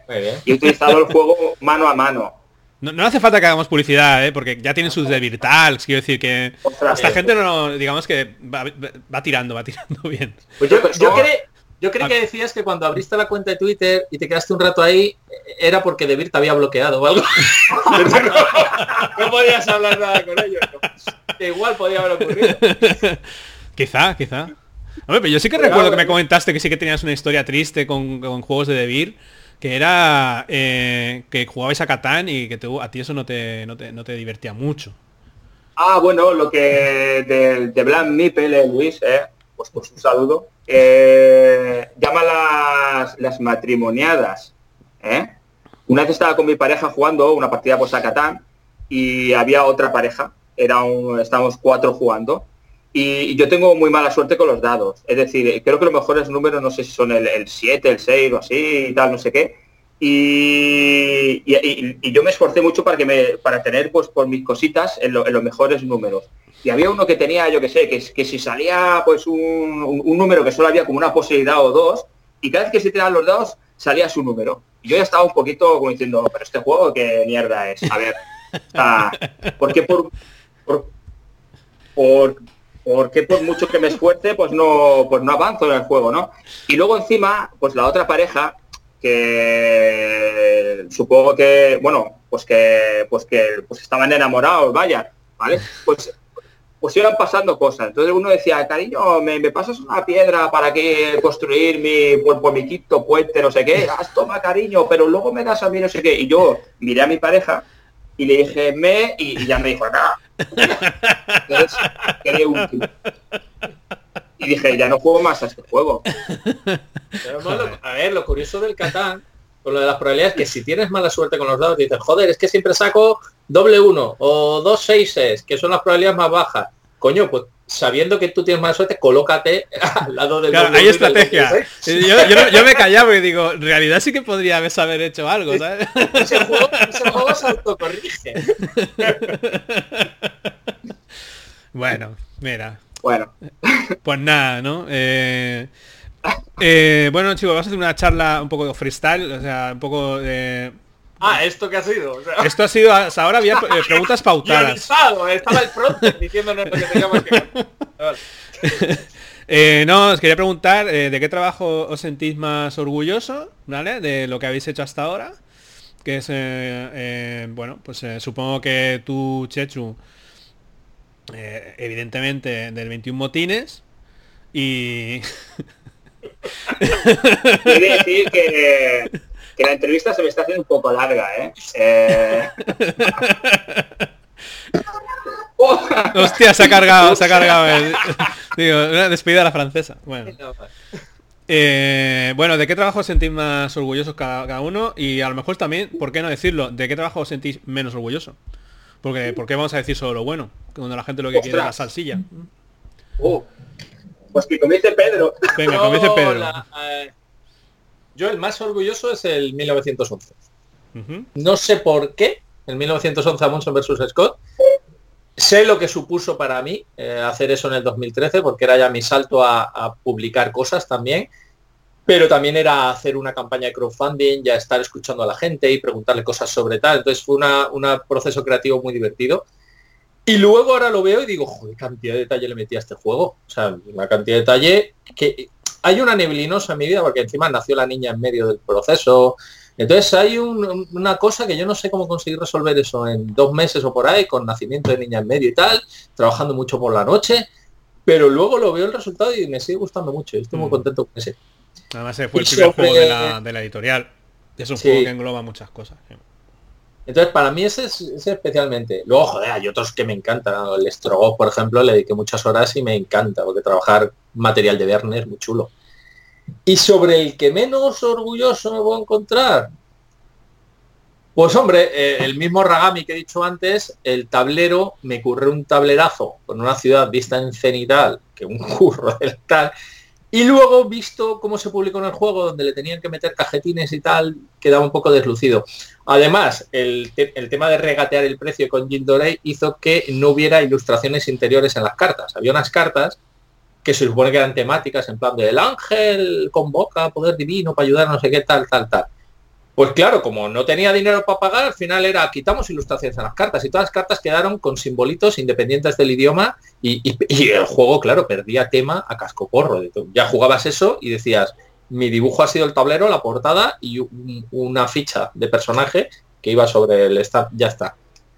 Y yo, claro, entonces es un juego que yo para verlo pues, me parece un poco feote. Ya digo, bueno, estoy contento del mapa que hice, pero tal y como ha salido publicado con los cajetines y el diseño que le metió, no me gusta tanto. La portada sí estoy contento con cómo quedó, pero no hay más. O sea, es un juego donde no hay más dibujo, no, hay, mucho más. Vale, vale, vale. A mí la portada, ya con el tiempo te lo puedo decir, a mí no me gusta la portada del Ragami. yo la veo, yo la veo, y es que era una forma que tenía que pintar antes que me salían algunos brillos y algunas cosas que hacía que yo creía que eran molones. El, movimiento ah. de los personajes no, me resulta creíble, pero creo que, o sea, eh, después eh, las portadas tuyas son, son muy buenas, pero la del Ragami no... No sé, o sea, coincido contigo en que no es tu trabajo más brillante. pero por lo demás, el, Amundsen versus Scott sí que sí que está, está fetén. ¿Tú, Chechu? Yo, yo no voy a decir nada porque si vas a criticar nuestros trabajos, Xavi... Eh, pues el tortilla de patatas. esa, la, mejor y la peor. La mejor y la peor. No sé, no sé. Quizá en el que me lo pasé mejor. A mí, a mí me gusta mucho el, el, el cargolino valentino.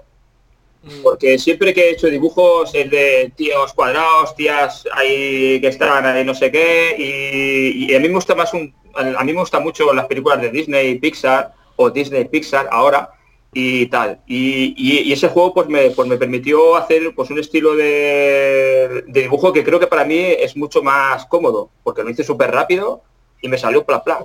Hmm. Y, eh, pero en el que me lo pasé mejor fue haciendo el, el Invaders, eh, porque había, creo que, no sé si eran noventa y pico cartas, y, mm, eran cartas como, como, muy locas, con muchas eh, referencias a películas de ciencia ficción. Y, bueno, y realmente ahí me lo pasé bien porque tenía que hacer tantas que llegó un punto en que iba pues, a, pues a saco ya. O sea, un poco pues el estilo Pedro de que decía, cuando lo entregue todo no les va a dar tiempo a decirme, quítame estas 30, ¿eh? que están comiendo a alguien que lo han partido por la mitad, no sé qué, y hazme pues otras 30, ¿no? Y bueno, ahí se me, ahí se me fue un poco la olla y, guay, guay. Y mi peor trabajo, ojo ahora, mi peor trabajo para mí es el mapa de Nevsky. No lo he visto, el mapa de Nevsky. Pues eh, es, un, es, un, mapa, es un, es un mapa que me lo plantean en su momento. Eh, y es de una época que no, que no existen mapas. Es decir, eh, yo que me tiro un par de semanas buscando toda la referencia visual que pueda para que sea lo más verídico posible, pues no, pues no encontraba nada y, les comenté esto, les dijo, oye, mira, es que no, es que no existen mapas por de la época, es que no ha quedado nada, no hay, no hay nada, y me dijeron, pues, pues, pues, pues, te lo inventas. Y entonces quise hacer como un mapa, como, como muy antiguo, em, pero claro, había cosas que en esa época pues, no existían, como la rosa de los vientos, em, tus truquillos que metes en, los mapas para que quede chulo, pues no lo, no lo podía usar ahí. Hmm. Y hice un mapa que pensé, madre mía, este es, este es mi final ya, para pues con los, con los GMT voy a entregar este mapa, me voy a decir, bueno, vale, muy bien, eh, pues, pues hasta aquí ha llegado nuestra nuestra colaboración mutua, porque es un mapa muy feo, es que es, muy feo, yo, que sé, horror, horror. Bueno, GMT yo creo que tiene manga ancha. El feo y bonito en GMT es relativo. Pues, pues, pues, justo pasó eso, que les entrego el mapa y yo diciendo, madre mía, cuando me contesten ya verás, que, si lo voy a tener que hacer otra vez no sé qué, que soy una maravilla. Y si es tu mejor trabajo. A partir de ahora siempre así. ¿no? y todo cojonudo. Sí, sí, yo, puedo bajar el listón. Genial. Pero a mí quizás es uno de los trabajos que, he entregado en serio, con el miedo de decir, este, este es mi último trabajo que hago con ellos, porque me van a tirar para atrás y me va a decir que ya no, que ya no haga más. Pero no sé. E, y eso me enseñó que tú te lo puedes currar mucho, te lo puedes currar poco, da igual. La gente luego, cuando, cuando, cuando tú entregas tu, pues, tu trabajo visual, tu trabajo ya no es tuyo, sino que es de la, de la gente y lo van a poner a parir. O, mira, el, en el All, All Bridges eh, Burning, que es un juego, el, de, la guerra civil de Finlandia, un tema pues súper pues, super apasionante. ¿Quién no quiere jugar a, ese juego? Eh, pues me dijeron, ostras, queremos que haga hasta bien por la portada. Y yo con la en los ojos, porque yo quiero hacer portada. A mí lo que me gusta pues, es dibujar. Odio hacer, hacer mapas. Y, siempre estoy comiendo en la cabeza, quiero hacer portadas, quiero hacer portadas, pero no me dan portadas nunca. Y, me dijeron, ¿quieres hacer la portada para este juego? Ah, genial, no sé cuánto, no sé qué. Y mm, luego, a ver, eh, en, esos emails cruzados que a veces te, pues, te envían, que tú, Xavi, te ha pasado a veces, que el cliente envía un email y está todo lo que ha hablado previamente y tú dices, pero ¿esto qué es? ¿no? con una editorial que no existe pasó y fue graciosísimo. es cierto. Pues el... Em, pasó que resulta que el artista que le estaba haciendo la portada, en el último momento dijo que no la hacía. Y tienen que ir a imprenta ya. Y a mí me vendieron que queremos que la, que la hagas tú, pero puedes hacerlo... puedes hacerlo... nuestros mejores dibujantes no están. Eh, ¿A quién recurrimos? bueno, un, yo creo que un 90% de mi carrera es eso. Eh, hostia, eh, ¿qué se van para entregar a la imprenta? ¿A quién podemos llamar? Pues, pues, pues al, pues al Gili este, ¿no? Bueno, pues, pues hice lo de la portada. A mí es una portada que me gusta porque eh, cumplí los designios del autor, que era un autor de esos difíciles, de los que hablaba Pedro antes, y, a mí me gustó lo que hice. Pero luego cuando la colgaron en la, en, la Board Game Geek, claro, tú ves, eh, el, digamos que el, el, el abanico de los comentarios va desde esto es una obra de arte ah, esto es una puta mierda. Entonces, entre, entre ese extremo y el otro, la gente pues iba diciendo, no, sí, sí, no, no, no, no. Y yo, decía, pues ya está. ya está hecho, está cobrado, los big leads que están en la muchaca, pues Ahí está, ahí está. Lo que, lo que la gente tiene que saber también es que cuando llevas unos cuantos años, ya hace los juegos un poco como, como quien hace churros. No sé, o sea, tú vas haciendo y realmente, vale, es guay, tú, tú, te, tú te esfuerzas porque es tu trabajo y la gente lo va a ver y va a jugar ya tienes más oficio, claro, eso es como... Yo me acuerdo al principio, hostia, me acuerdo al principio, me acuerdo que te lo currabas mucho, eh, me acuerdo especialmente de las Standing Empires. Oh. Que, que, las naves, las naves, o sea, eh, eh, yo fui a casa de Chechu a hacer lo de los troqueles y tal, y las naves, iba haciendo zoom al Photoshop, iba haciendo zoom, iba haciendo zoom, y resulta que en las naves hay luz, y digo, pero ¿para qué te has liado aquí? Y a, esto que no, no, se, no, se ve nada. Esto es un, píxel, es un píxel ya. Y dice yo, es que vive gente dentro. Claro. es que una, una es que una, una, una, cosa es un, es un caza que va el piloto, el copiloto y quizá alguien detrás, el de, el de la radio o algo, y otra cosa es una nave donde viven familias ahí. Hmm. hay que dibujar pues a las familias. Aunque luego pues sea un. O sea, imposible, el ojo humano no percibe eso ya. Y, los niños que han puesto en las ventanas dibujitos. También hay que hacer dibujitos. Pues imagínate, pues zoom, zoom, zoom, zoom, zoom, y al final ves eso y dices, pero ¿para qué te lías, tío? Si esto no. Pero bueno, en fin.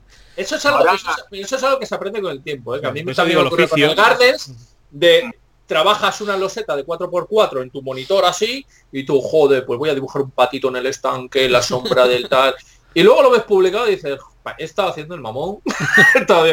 Porque además, si tiene demasiado detalles, como Mm, o sea, a veces queda mejor que esté encima de la mesa y se noten los brochazos que hay algo, pero que cuando tiene demasiados detalles, como que la gente espera, espera, espera, que me acerco y no, no se queda raro, queda como una claramente, claramente os, saca la delantera Clemens Franz y los hermanos Fritzelius, que claramente obvian el detalle. O sea, hay que aprender un poco también de ellos, claro. de su buena. No, no, no, utilizan un pincel del 25, que luego eso lo reduce y aún así el trazo es así de gordo. o sea, o sea, ahora Xavi que ha sacado el tema del Ascending en, Empires y tal, fue una de nuestras primeras colaboraciones mutuas, de, unas cuantas, y hablando también de lo que decía Pedro, de autores un poco cabrones, ¿no? Que te van cambiando las cosas y tal, no sé qué, eh, a nosotros pues nos pasó eso. Eh, teníamos ya todo hecho, el, el, tablero eran piezas de puzzle, está todo eh, perfecto para, para llevar a pues, imprenta. Y el autor, eh, Ian, ¿cómo se llama? Ian Cooper, eh, Ian Cooper, cogió y dijo que había jugado el juego con sus amigos y que lo quería más, más grande. Pues claro, al hacerlo más grande, ya no cabía como lo querían hacer, y entonces en, las, en, las, imprentas ya no cabía para que hicieran cada, cada tablero el, corte de las, pues, pues, de las piezas de puzzle, sino que tenían que hacer como las piezas por separado. Porque claro, ¿Qué, le dijimos? Que le dijimos al de, al de si tú eh, haces un, corte, siempre hay una diferencia de un milímetro, quizá dos, entre los cortes. Si tú haces los cortes, esas piezas tienen que ir en, una caja, porque son las que, las, las que te van a encajar. Pero el tío decía, no, no, no, vamos a hacer los cortes y las piezas van a ir por separado. Y luego ya, ya las juntaremos. Claro, juntaron piezas de un corte, con otra esquina otro corte y el juego... sí. Está bien que el autor del juego, cuando ya el juego se está produciendo, decida jugarlo con sus amigos para ver si funciona. y lo joda todo, tío. y, toda esa conversación, porque a mí eso me agota. Cuando he estado intentando explicar cosas a un editor sobre el proceso de producción de algo y lo tengo que hacer en inglés, yo, joder, yo escribo los correos, digo, a ver, que me quede clarito, a ver, pa, pa, pa, eso es agotador, eso ¿Cómo le explicáis al tío? A ver, coño, que si estás metiendo todos los trockers en la máquina ras de la que baja el corte, la diferencia entre la lámina del fondo y la lámina de arriba, igual hay una diferencia pequeña. Y si las piezas las coges de aquí a aquí y de aquí a aquí, eso no cuadra. Que yo no sé, yo le tendría que grabar un vídeo con marionetas o algo. Pero al final, ese juego está elaborado, Chechu, String Empires. Y además luego los chavales lo que hacían era que cuando había un, uno de estos que no encajaba bien, decían que era un vórtice. Era un vórtice espacial. y que los chavales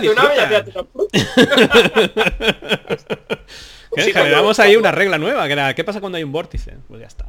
Oye, eso está muy demandado, ¿por qué no se redita? ¿Por lo difícil que es hacerlo o algo así? Porque tiene una, edición... Yo creo que ese juego estaría bien hacerlo, de, luxificarlo con, con, con, y, que, y que realmente las piezas del puzzle sean puzzles, de verdad, ¿sabes? Que esté eso, que encaje bien y que no haya vórtices, porque eso no es algo buscado. Así que, pero sí, sí, es un juego que era muy divertido además. Ese, juego hace, hace, pues mira, hace unos tres años quizá, eh, me contactó porque se ve que Zetaman había perdido ya por la, por la licencia del juego y quería sacar el juego. Y le expliqué los problemas técnicos que había y tal, no sé qué, y ya no se supo más. O sea, yo, yo supongo que se dieron cuenta de que realmente había un problema ahí en, en, el, concepto del, pues, del tablero y, no lo sacaron. ese juego tendría que pillarlo Ravensburger, que además hace, hace puzzles, quiero decir que tiene los juegos de mesa de puzzles. Pero bueno tírate, tírate cuatro horas haciendo el puzzle, y cuando haces el puzzle ya puedes jugar al juego. dos, juegos en uno. Ahí está. Ahora, mira, lo que... mil piezas por abajo. lo que lo que comentaba Pedro que quizá pues, le, puede interesar a la gente, cuando tienes clientes de otros países y te comunicas eh, principalmente pues en inglés, eh, pierdes muchísimo tiempo. Eh, primero, el poder eh, eh, explicarte bien en un idioma que no es el tuyo cuesta, cuesta mucho. Y te tienes que tirar a lo mejor, cuando tú escribes un email en castellano, a lo mejor en cinco minutos pues ya lo, ya lo tienes hecho. En inglés, o sea, yo, yo me tiro 15 minutos, 20, antes de hago revisiones de que todo esté correcto, que no haya tenido faltas y tal, no sé qué. Y, ocurre a veces eh, que cuando, cuando tienes mucho trato con la gente y, y se piensa que tú pues hablas inglés durante todos los días y tal. ellos emplean como un inglés cuando, cuando es una conversación rápida, eh, como si yo a vosotros os digo, pues os invito a mi a mi Kelly, eh, tal, no sé qué, o sea, usan como un inglés eh, que yo me quedo así diciendo, eh, que, que, yo no soy inglés, o sea, que no me entero de nada. Y, o sea, sí. O quizás lo hacen, lo hacen queriendo, para que no me entere. Quizá hablaban de la portada de, pues, de los Bridges Banner. A ver, a ver, si este tío nos lo hace en una, en una semana, ¿sabes? Y, pero bueno. Yo cuando, cuando tratéis con clientes portugueses les podéis hablar en español y ellos en portugués y todo el mundo maravilloso. ¿eh? Sí, sí, sí. Yo cuando se lo dije al cliente digo, ¿no te importa que voy más rápido en español? No. Y, en portugués tampoco. Eliminamos el inglés del medio, yo lo leía, si había alguna palabra rara, lo metía en el dipl.com y ya está. DPL, pero muy bien. una herramienta fundamental para, para, todo el mundo del diseño.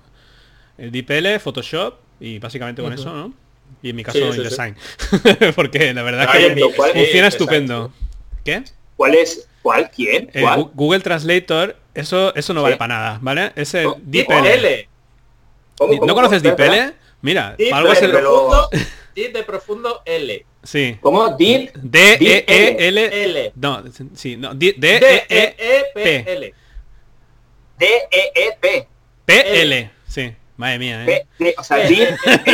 Sí, joder. Espera que me lo apunto. Es un traductor que aprende a través de, yo que sé qué sistemas utiliza, pero es cojonudo. O sea, de hecho le puedes meter bloques enteros de texto y no te hace, él no hace traducción literal, él detecta frases y conjuntos y te hace una cosa muy guapa. Tampoco sirve porque a, ver si algún editor no está viendo, no sirve para traducir manuales. No. Se ha intentado, no es no está bien, no se puede. Hay que hay que pagar. Hay que pagar a un profesional. Pues pues yo lo conocía. Mira, mira, mira que pensaba que esta mañana digo, hostia, voy a, voy a perder el tiempo ahí con lo del podcast. mira qué gracioso, ¿eh? siempre tan gracioso. Eh, vale, pues eh, pasamos a la última pregunta y luego ya, pues si queréis hablar también me gustaría hablar un poco del mundillo lúdico, que sé que tenéis cosas que decir. Pero es un poco los referentes que tenéis y artistas favoritos. Como tenéis muchos artistas, los últimos, ¿vale? Los trabajos que, más os hayan gustado de alguien últimamente. Eh, empezamos por Chechu, que tiene la cara más cachocha. Está yo mirando por ahí. Yo mi, yo mi cultura de artista... Ah, pero, eh, pero, pero de juegos de mesa solo. Bueno, de, ilustradores en general, si quieres también. Ah, bueno, es que yo creo que como, como a Pedro, bueno, y no, no, sé tú, Xavi, también, pero a mí me gusta mucho por los, por los cómics. Sí, claro. y, mis artistas, a mí se me habla de artistas que me gustan, que dibujan y tal, eh, sobre todo pues gente que hace que hace, que hace cómics. Rob Liefeld,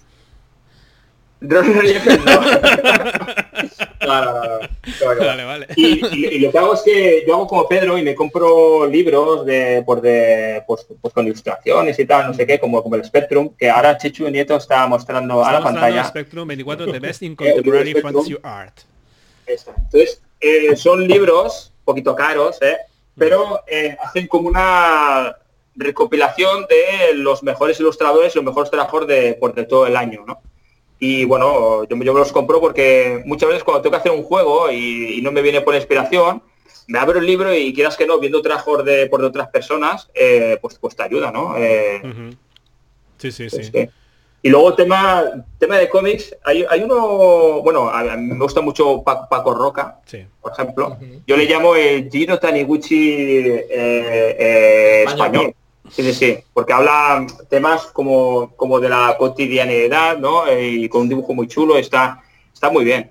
Y hablando de por el Japón, hay uno que, últimamente estoy piándomelo todo y me lo leo todo, uno se llama Inio Asano, que es, un, que es un chaval joven, y Inio, Inio, Asano. Asano, vale, vale. Y pues, pues es un chaval que, bueno, eh, que se ve que lo que lo está petando entre la juventud de, por del Japón, y, y, es un chavalío que hace, hace mangas que está muy bien porque tiene, bueno, es un, es un género que a mí me gusta también en el cine, el tema de, pues, del realismo mágico y de, bueno, temas así con sus, con sus intríngulis, ¿no? Cine tipo, pues, el David Lynch, eh, cositas así, ¿no? Vale. ¿Tú, eh, y Clemens Franz. Y Clemens Franz. Las, las, ovejas de Clemens Franz, para mí, las mejores de los juegos de mesa. Pues yo dentro de los juegos de mesa, eh, hombre, además de Miguel Coimbra, por ejemplo, que me encanta todo lo que hace, yo el Smallware que tiene, para mí es una referencia de visual y como juego de muchas cosas. Sí, mal no lo hace. Eh, no lo hace, no lo hace mal. Y eso que el tío, claro, siempre lo digo, el tío, yo un día le escuché una entrevista, el tío no jugó. El tío le contratan para dibujar, pues dibuja juegos como si dibuja conceptos de videojuegos o de pelis o de lo que sea. Eh, entonces, claro, hay una parte en la que, bueno, al menos dentro de lo que cabe, con la experiencia que ya tiene el mundo del juego, ya sabe solucionar muy bien cosas de juegos, porque hay otros dibujantes que no son jugones, que tú les encargas una ilustración y luego hay un diseñador gráfico detrás que eso lo pone bonito para que se pueda jugar. Eh, Maciel Isen, Maciel Isen es un artista uh. francés, el del Jamaica, que para mí es el juego más bonito que tengo yo por ahí. Oh. Y Maciel Isen es la hostia, porque es que, bueno, el Jamaica es impresionante como producto, es una cosa, pero claro, es una cosa que yo no sé. La editorial Games Wars, una editorial de Suiza, mm, sacaba un producto al año y tal, y lo lucía muchísimo. Era como, yo no sé, si tenían dinero de otro lado o tal, pero era como, ah, esto es un hobby que tenemos, pues queremos sacar un juego bonito. Igual dinero del narcotráfico, pues lo va a hacer. Mira, por ejemplo, había, mira, esto lo he hecho en Maciel también. Esta cajita que pillé por un euro o dos euros en Essen, que yo dije, ¿qué hace aquí? Esto, uy, Marc Andrea, este diseñador me suena. Es de Game World, coño, esto todo lo que publican es bonito. El juego es un poco para niños. Bueno, pues igual con mi hija, joder, esto en el confinamiento le he jugado 50 partidas y es un memory.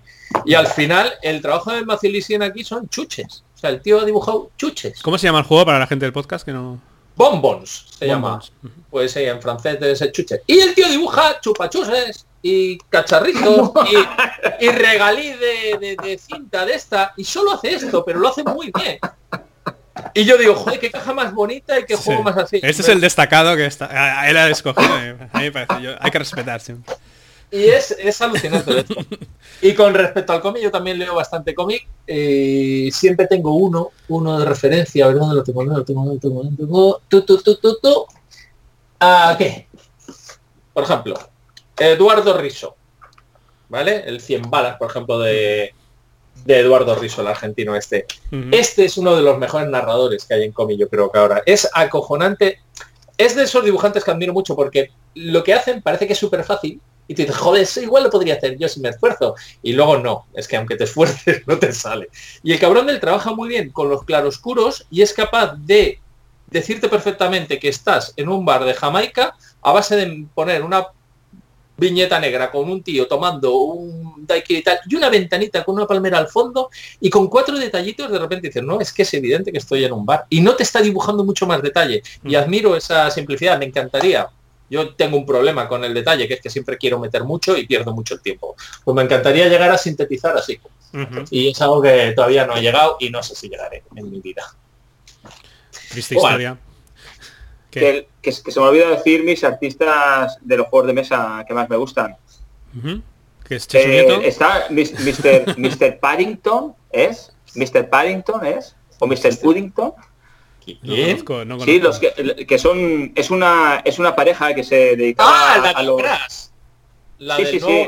sí, sí, y los de sí, sí, es y los de Santorini también, eso, esos son buenos. Bueno, y te has dejado a, a Miguel Menzel, eh, Pedro, tío. A ver. Joder. Michael, a Michael Menzel. Ah, Michael Menzel. Bueno, pero es que eso está, eso es como Maradona. o sea, ya, ya, ya, no le, ya no le comento mucho. Yo ya después de conocerle en Córdoba, hacemos unas fotos con él. Tal. Bueno, bueno, bueno. yo ya ese es, ese es un hermano.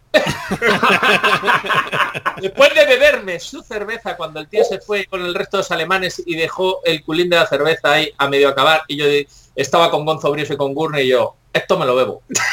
a ver si se me pega el talento. Y me bebí sus babas.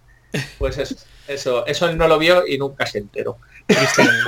Triste, historia de ver lo que dejan los culines de artistas consagrados para ver si se pega algo. De cualquier modo, el Mencel ahora mismo, tal y como está el patio, donde se valora mucho el trabajo de Diane O'Toole, que es un trabajo estupendo, pero es un trabajo también de ilustrador, pero más de diseñador. El tío es un, tío muy estilista y tiene unos trabajos alucinantes. Michael Menzel ya no, ya no importa tanto. O sea, te saca un juego Michael Menzel y a no ser que se ponga a meter 1500 detallitos y tal, a la gente, bueno, pues otro trabajo de Michael Menzel. Si lleva haciendo lo mismo desde hace 15 años o 20 años. Ya. Y me da un poquito de rabia, porque yo también... No se valora, no, se valora. Yo tengo la crisis creativa, yo creo que me, estoy quedando me estoy quedando viejo. Y se lo decía en el DAO el año pasado a la gente en una cena. Dice, ah, pero tú eres tonto. Y digo, no, no, en serio. O sea, están saliendo a nivel gráfico en juegos de mesa muchos estilos diferentes, muy distintos a lo que normalmente se llevaba, y yo eso, yo eso no sé hacerlo. ¿Tú crees que los estilos caducan? Pero, ¿Crees que tu estilo está, está próximo a caducidad? Sí, yo creo que puede caducar. Pero Pedro, Pedro, Pedro, Pedro, perdón, perdón, perdón, perdón. Tú, por ejemplo, en el Mondrian, eh, hiciste un cambio ahí por, por tu estilo súper, súper chulo. Sí, me yo creo que sí, que sí lo puedes hacer. Sí, pero eso cuesta mucho. Joder. Es que ya, pero bueno. Eh, el problema es que en el Mondrian salía prácticamente el juego, eh, queremos que nos dibujes cubista. Y yo, pues buscad a alguien que sepa hacerlo, porque yo nunca he hecho cubismo y tal. Bueno, pues tiene que es un estilo divertido y tal. Y al final, oye, me arriesgué, salió y estoy contento. Pero no sé si llegaría a hacerlo por mi propia cuenta. O sea, yo por ejemplo ahora cojo un juego de los que dibujo yo para Luke y no lo así y digo, mm, aquí voy a experimentar. No, no, no, no absorbo también, yo creo, o sea, absorbo lo que me gusta, lo que creo que puedo llegar a hacer y me gusta mejorar en lo que estoy haciendo, pero de repente pegar un giro y, hacer otra cosa distinta, hmm. yo no llego, yo no, yo creo que no, no llego. Y creo que puede caducar mi estilo, claro que sí. O sea, Michael Menzel no llama tanto la atención como antes. Antes era era el puto dios, porque claro, también comparativamente había un nivel bastante más bajo. Entonces el tío lo que daba era, era una puta hora de arte. Y ahora, claro, ahora igual hay editores que dicen, no me vale, con no, no, no lo quiero al estilo Michael Menzel, que ya igual ya hay 1500 juegos de ese estilo alemán, tal. No, quiero algo más rompedor, como el, ¿cómo se llama este? El Jefferson, Jefferson Santiago, no, Weberson, Weberson Santiago. sé que es el de la posada sangrienta y el fútbol, tal. Pues eso, un tío que tiene un estilo muy particular. ¿Qué, es lo que ocurre también con ese estilo? Que, joder, ese es el estilo que ya tenía el artista antes. Y un editor va a buscar a ese artista por ese estilo. A ese artista obviamente no le dice, ahora hazme tú un Michael Menzel. Pues igual, joder, a Michael Menzel no le puede decir, hazme un Santiago, es que no me acuerdo cómo se llama el hombre. Mm. Eh, pues eso, eso ocurre mucho. Entonces, ahora hay muchos editores que dicen, quiero que mi juego tenga un estilo así. Y ya van a buscar en un abanico muy amplio de artistas para encontrar un artista que encaje exactamente con el estilo que quiere. Ya no es un tema tanto de, eh, dibujar juegos hay cinco y se lo tengo que contratar uno de estos cinco. Yo quiero hacer una pequeña, bueno, dos eh, a, a cotaciones breves. Nos reíamos antes del dibujo de Clemens Franz, eh, pero quizá a lo mejor a él le gustaría dibujar bien, pero quizá los editores dicen, no, no, eh, esta oveja me la has dibujado a mí no me demasiado bien. a mí no me engañas. la, oveja, la, estructura básica de la oveja está ahí. Pero, como pero como diseñador gráfico y como diseñador gráfico es muy bueno es, muy, bueno, ¿eh? muy bueno es mejor que es mejor que que, que el, Michael Menzel y yo creo que la simbiosis de los dos eh, uno ah. como diseñador y el otro como portadista es el, lo perfecto, Lo fetén. Y nos, hemos dejado a un hombre que está trabajando mucho últimamente, el Vincent Dutro. ¿eh? Vincent Dutro también. Son de mis favoritos. Vincent Dutray. Dutray. Dutray. Dutray. Vincent Dutray. Dutray. Bueno, vale. Sí, es bueno, además es que el cabrón de como sigue haciendo lo analógico, que a mí es lo que me fascina de él, verle ahí en vídeos con sus pincelitos y sus historias, digo, hostia, ahí sí que el cliente no te puede tocar mucho los huevos. ah, convencional en rojo. Yo estuve viendo un vídeo, lo comenté en el anterior, eh, podcast, de cómo, se, cómo un pavo dibujaba una carta de Magic, que es Mangara el diplomático. Si lo podéis ver en YouTube, eh, Mangara te diplomat, no sé qué. Y es un tío que dibuja al óleo. Dibuja al óleo un cuadro de, Mangara, ¿vale? Que es un, es un personaje, ¿vale? Y es flipante porque digo, vale, o sea, te está quedando fetén, pero es como para decir ahora los de los de Magic, hostia, es que tendría que tener Mangara en realidad viste de color tal, ¿sabes? O sea, ya no puedes decirle nada, ¿no? Es también ya una técnica Pedro Soto, que si lo hago a los leos no me podrán decir nada. yo, sé que no me mancho las manos, de verdad. Vamos, estoy viendo a la, niña a veces pintar cosas ahí del cole y tal, y a veces tengo ganas de estar con ella para volverle a, tocar algo, a, una cera, una témpera, volver a dar con el pincel así. Hace que no dibujo nada O sea, yo veo otros artistas que van con el sketchbook a todos sitios y tienen un ratito libre y dibujan cosas. Yo tengo un montón de libretitas que me compré con la promesa de hacer esas mierdas y, yo cuando estoy fuera del ordenador paso a dibujar, pero realmente me pongo a hacer otras cosas. Y me da rabia, ¿eh? también he perdido mano. ¿eh? A nivel físico, yo ahora me pongo a hacer cosas y me dan churros auténticos. Sí, sí. Entonces, eso también es otra historia que he dejado de practicar, joder. Estoy, yo dentro de poco me jubilo. Ya está, toma por culo. Con la ayuda de 600 euros del Xavi. no, pero hasta el 30 de septiembre. Siempre y pues cuando seas pobre como rata, ¿vale? O sea, si no, no funciona. esperaré la siguiente pandemia. Pues, pues, yo creo que en el, en el, en el ámbito de, la ilustración de juegos de mesa y tal, no sé qué, lo de la jubilación, creo que ah, eso, no, eso no existe.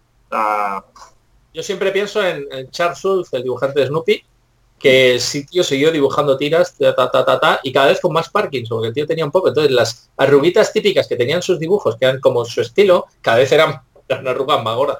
Pero el tío seguía dibujando porque es su dibujo, es su personaje y eran sus ideas y yo tomo por culo. y siempre se lo he dicho a todo el mundo, yo me moriré dibujando, haciendo cosas de estas si puedo, o editando juegos, a ver si dejo de dibujar, pero intentaré vincularme a cosas. No me imagino jubilado, tocándome los huevos ahí a dos manos, no sé podía haber hecho, si tenía Parkinson, podía haber hecho como, como Ibáñez, eh, que sea otra persona el que te hace todos los dibujos y tal, ¿no? Sí, de, los cómics. Pobre Ibáñez. Luego eh, se lo subió un poquito la fama, ¿no? Cuando decía, cualquier Mindundi puede hacer, puede dibujar bien, pero mm. es que creo que fue muy despectivo con los que le hacían la en los dibujos, ¿no? O sea, que él hacía como bocetos y luego había gente que, tenía todo un equipo que se dedicaba a hacer los cómics eh, de principio a fin y cuando le, cuando le dijeron esto, dijeron, bueno, es que eso lo puede hacer cualquiera, pero el arte de verdad es lo que hago yo. Claro. a, él, lo que lo que le ha costado, creo yo, es darse cuenta que en su época sí que tenías tus ayudantes, ¿no? En, el mundo de los mangas, pasa? Está el, pues el principal que es la figura, que luego es el que pone el nombre en el manga, pero que se ha pegado toda la currada de los edificios, de no sé qué, no sé cuánto, eh, pues es el, es el equipo que no sabes ni cómo se llama. Mm. Eh, pero claro, él, quizá tiene que darse cuenta que en, una época como la actual, con el tema de las redes sociales, que todo se sabe al segundo, tú no puedes seguir eh, menospreciando a la persona que te está ayudando, ah, negando que existe mm. por la persona esta, ¿no?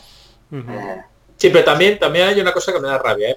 Estos comentarios fueron desafortunados es que la gente de repente, toda una puñetera carrera, porque Ibáñez ha representado lo que ha representado para la industria del cómic española, eh, y ha trabajado como, como, la hostia. O sea, cuando empezó, curraba páginas, o sea, era de los que más páginas entregaban a Bruguera, resolvió un montón de personajes, copiaba muchas cosas del cómic franco-belga y lo supo copiar bien. Y le dio un dinamismo que hacía que, joder, es que tú veías un mortadelo y el mortadelo era un Zipizape de Escobar. Zipizape era siempre más blanquito, más tan mortadelo, había muchos pum, pras, cabezas de burro con insultos y onomatopeyas y era súper dinámico todo. Eh, pues joder, que por un comentario de repente que se te lance en todas las redes sociales hmm. diciendo, coño, este señor lleva ya ¿cuántos años tiene? ¿80? Ha, sido referencia viva del tal. Aquí entraríamos... Joder, ha hecho un comentario desafortunado, bueno, pues... Aquí entraríamos en algo que es un melón que me gustaría hablar en el podcast, ahora ya queda poco tiempo, pero que es la cultura de la cancelación, ¿vale? Que está uh, muy de moda decir esto. Hay, mucho debate, eh, hay cosas con las que puedo estar de acuerdo y cosas que no, porque además, eh, bueno, en fin, se asocia a una determinada corriente ideológica, eh, etcétera. Pero lo de la cultura de la cancelación es algo que a mí no me gusta un pelo. Creo que se están mm, cancelando autores, obras. ¿Qué significa cultura de cancelación? Eh, Esto, eh, pues en la, lo que estabas comentando. Pues alguien, dice alguna opinión personal o lo que sea y de repente pues todo tu trabajo no vale nada. Ah, vale. Mira, dos, dos, dos, dos ejemplos que tienen que ver el, James Gunn, el, director de Guardianes de la Galaxia. De, Guardianes de la Galaxia por, por un tuit de hacía, no sé, 10, 10 años o 15 años, eh, o sea, Disney tuvo que decirle que no, que no ibas a ser el director de la siguiente, pero lo que hicieron fue eh, dejar esperar pues un par de años a que bajara un poco pues el suflé y luego sí que la sí que la está rodando. eh, pero es eso, o sea, por un tuit de hace 15 años, de, una broma que hiciste sobre los negros o, algo no, sé qué. Porque James Gunn era, era en su momento, no sé si habéis visto, yo lo vi hace mucho, la película Super, una de las primeras que hizo, y era una peli muy irreverente, muy tal. Pues el tío era así, el tío era súper irreverente y súper cañero y tal, y esas cosas, la juventud luego, pues tal, luego vas madurando y te suavizas. Y de repente te sacan esto por guerras encima políticas, saca la derecha americana, lo que sea, y Disney en ese momento se ve obligado a despedirlo. Pues no. Pues yo lo que veo con, esto. Yo lo que veo con esto es que eh, tomando nota de todo lo que está pasando, mucha gente joven, eh, pues yo qué sé, yo, los youtubers, los influencers jóvenes, que son los que tienen más a decir, ¿no? Y tal, porque los sigue mucha gente joven y tal, es, veo una autocensura bastante evidente. No se mojan nunca en tema ni político ni nada. Hacen una cosa lo más blanca eh, posible. De. No, no, digo ni una. nada o sea. Cosas banales que no me quiten mi audiencia. ¿Sabes? Porque saben que existe eso, que se les pueden echar a los lobos eh, en, cero coma. Yo creo que empobrece mucho al debate. Es cierto que hay gente que, bueno, no, que deba estar cancelada, pero que, que lo que diga no es relevante, como Orson Scott Card. O sea, yo a mí eh, Juego de Ender me parece una de las mejores obras, me quedo con eso, pero Orson Scott Card es un mierda, que, en fin, eh, detritus. Pero su obra no. Es un poco, hay que, hay que saber un poco separar eh, un poco la, obra del autor, porque si no es que nos vamos a quedar, es que no hay nadie sin tacha.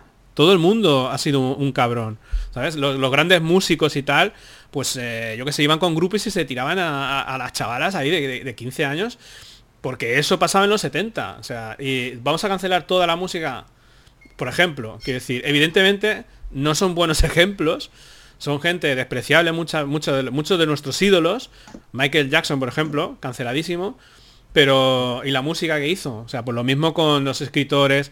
En Netflix están quitando eh, escenas que pueden herir la sensibilidad. Digo, ah. coño, que fueron obras creadas en su época, ¿no? Eso es un tema que a mí me, lleva a los demonios. En Disney Plus, eh, que es que es un bluff, yo, yo me lo compré flipando porque iba a fliparlo y, y es, un bluff espectacular, por ejemplo. Eh, han censurado, hay una escena de 1, 2, 3 Splash, ah, que, peli. que Daryl Hannah, hay un momento que va corriendo hacia el mar y se, le ve el culo, ¿vale? O sea, lleva el pelo largo y se, le ve el culo. Pues han, con, con ordenador, le han hecho crecer el pelo para que vaya corriendo hacia el mar y no se le vea el culo, tío. Entonces, hay, hay unos niveles... O, o, sea, la vi en su época y le vi el culo Increíble, ¿no? O sea, una película del año de la cachimba y que ahora está censurada, ¿no? O que, o que HBO, por ejemplo, a, raíz de lo del Black Lives eh, Matter, eh, quitará todas las películas, por ejemplo, quitó lo que el, lo que el viento se llevó. O sea, toda película que quizá le hiciera perder suscriptores o algo, pues fuera, fuera, fuera, fuera, fuera. Es que vamos a perder el contexto histórico. O sea, porque lo que mola, de, lo que mola de ver cine antiguo y tal es qué pensaba la gente en aquella época y dice, hostia, vaya, vaya normales en esto. Pues si lo, lo quitas, pierdes un montón de matices de lo que era aquella época, incluso para que no se repitan esas, esas conductas.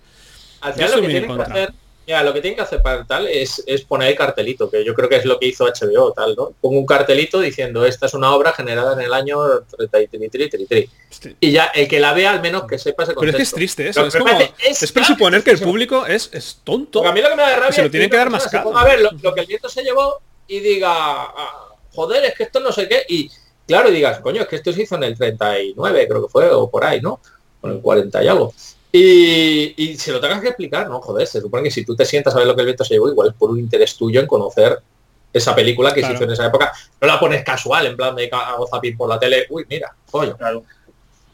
No, no lo sé. Yo sí, lo de separar autor de, de obra siempre es algo que he estado discutiendo. Eh, siempre utilizaba a Alfred Hitchcock como ejemplo, de que debía, ese tío debía ser un cabrón con pintas, acosador de todas las rubias que tenía y tal. Pero Alfred Hitchcock es leyenda viva del cine y lo que ha hecho, o sea, lo que ha innovado ese hombre en el cine, lo que ha sabido narrar, no lo ha sabido hacer nadie. Como persona, probablemente detestable, o no de conocerle y tomarte una caña, no, romperle la caña en la cabeza. Pero también me ocurrió luego cuando murió Federico Lupi, que empezó a llegar temas de que si había abusado de la mujer y había no sé qué. Yo digo, joder, yo le respetaba a ese hombre como actor un montón. Y ahí todavía aguanté y dije, bueno, no voy a... O sea, voy a seguir valorándolo como actor. Yo como persona no le conocí y tal Pero joder, lo que me han hecho Imanol Arias y, y Ana Duato, lo Cuéntame, lo que me ha hecho Cuéntame, eso no tiene perdón de Dios. eso es lo que más ha jodido. Ver Cuéntame durante desde la temporada 2 toda la vida con Eva y ahora estos tíos han, han desfalcado no sé cuánto dinero y ahora están en juicios tal, yo ya no les veo igual a los Alcántara. Por ahí no, por ahí no paso. Los, cuéntame no.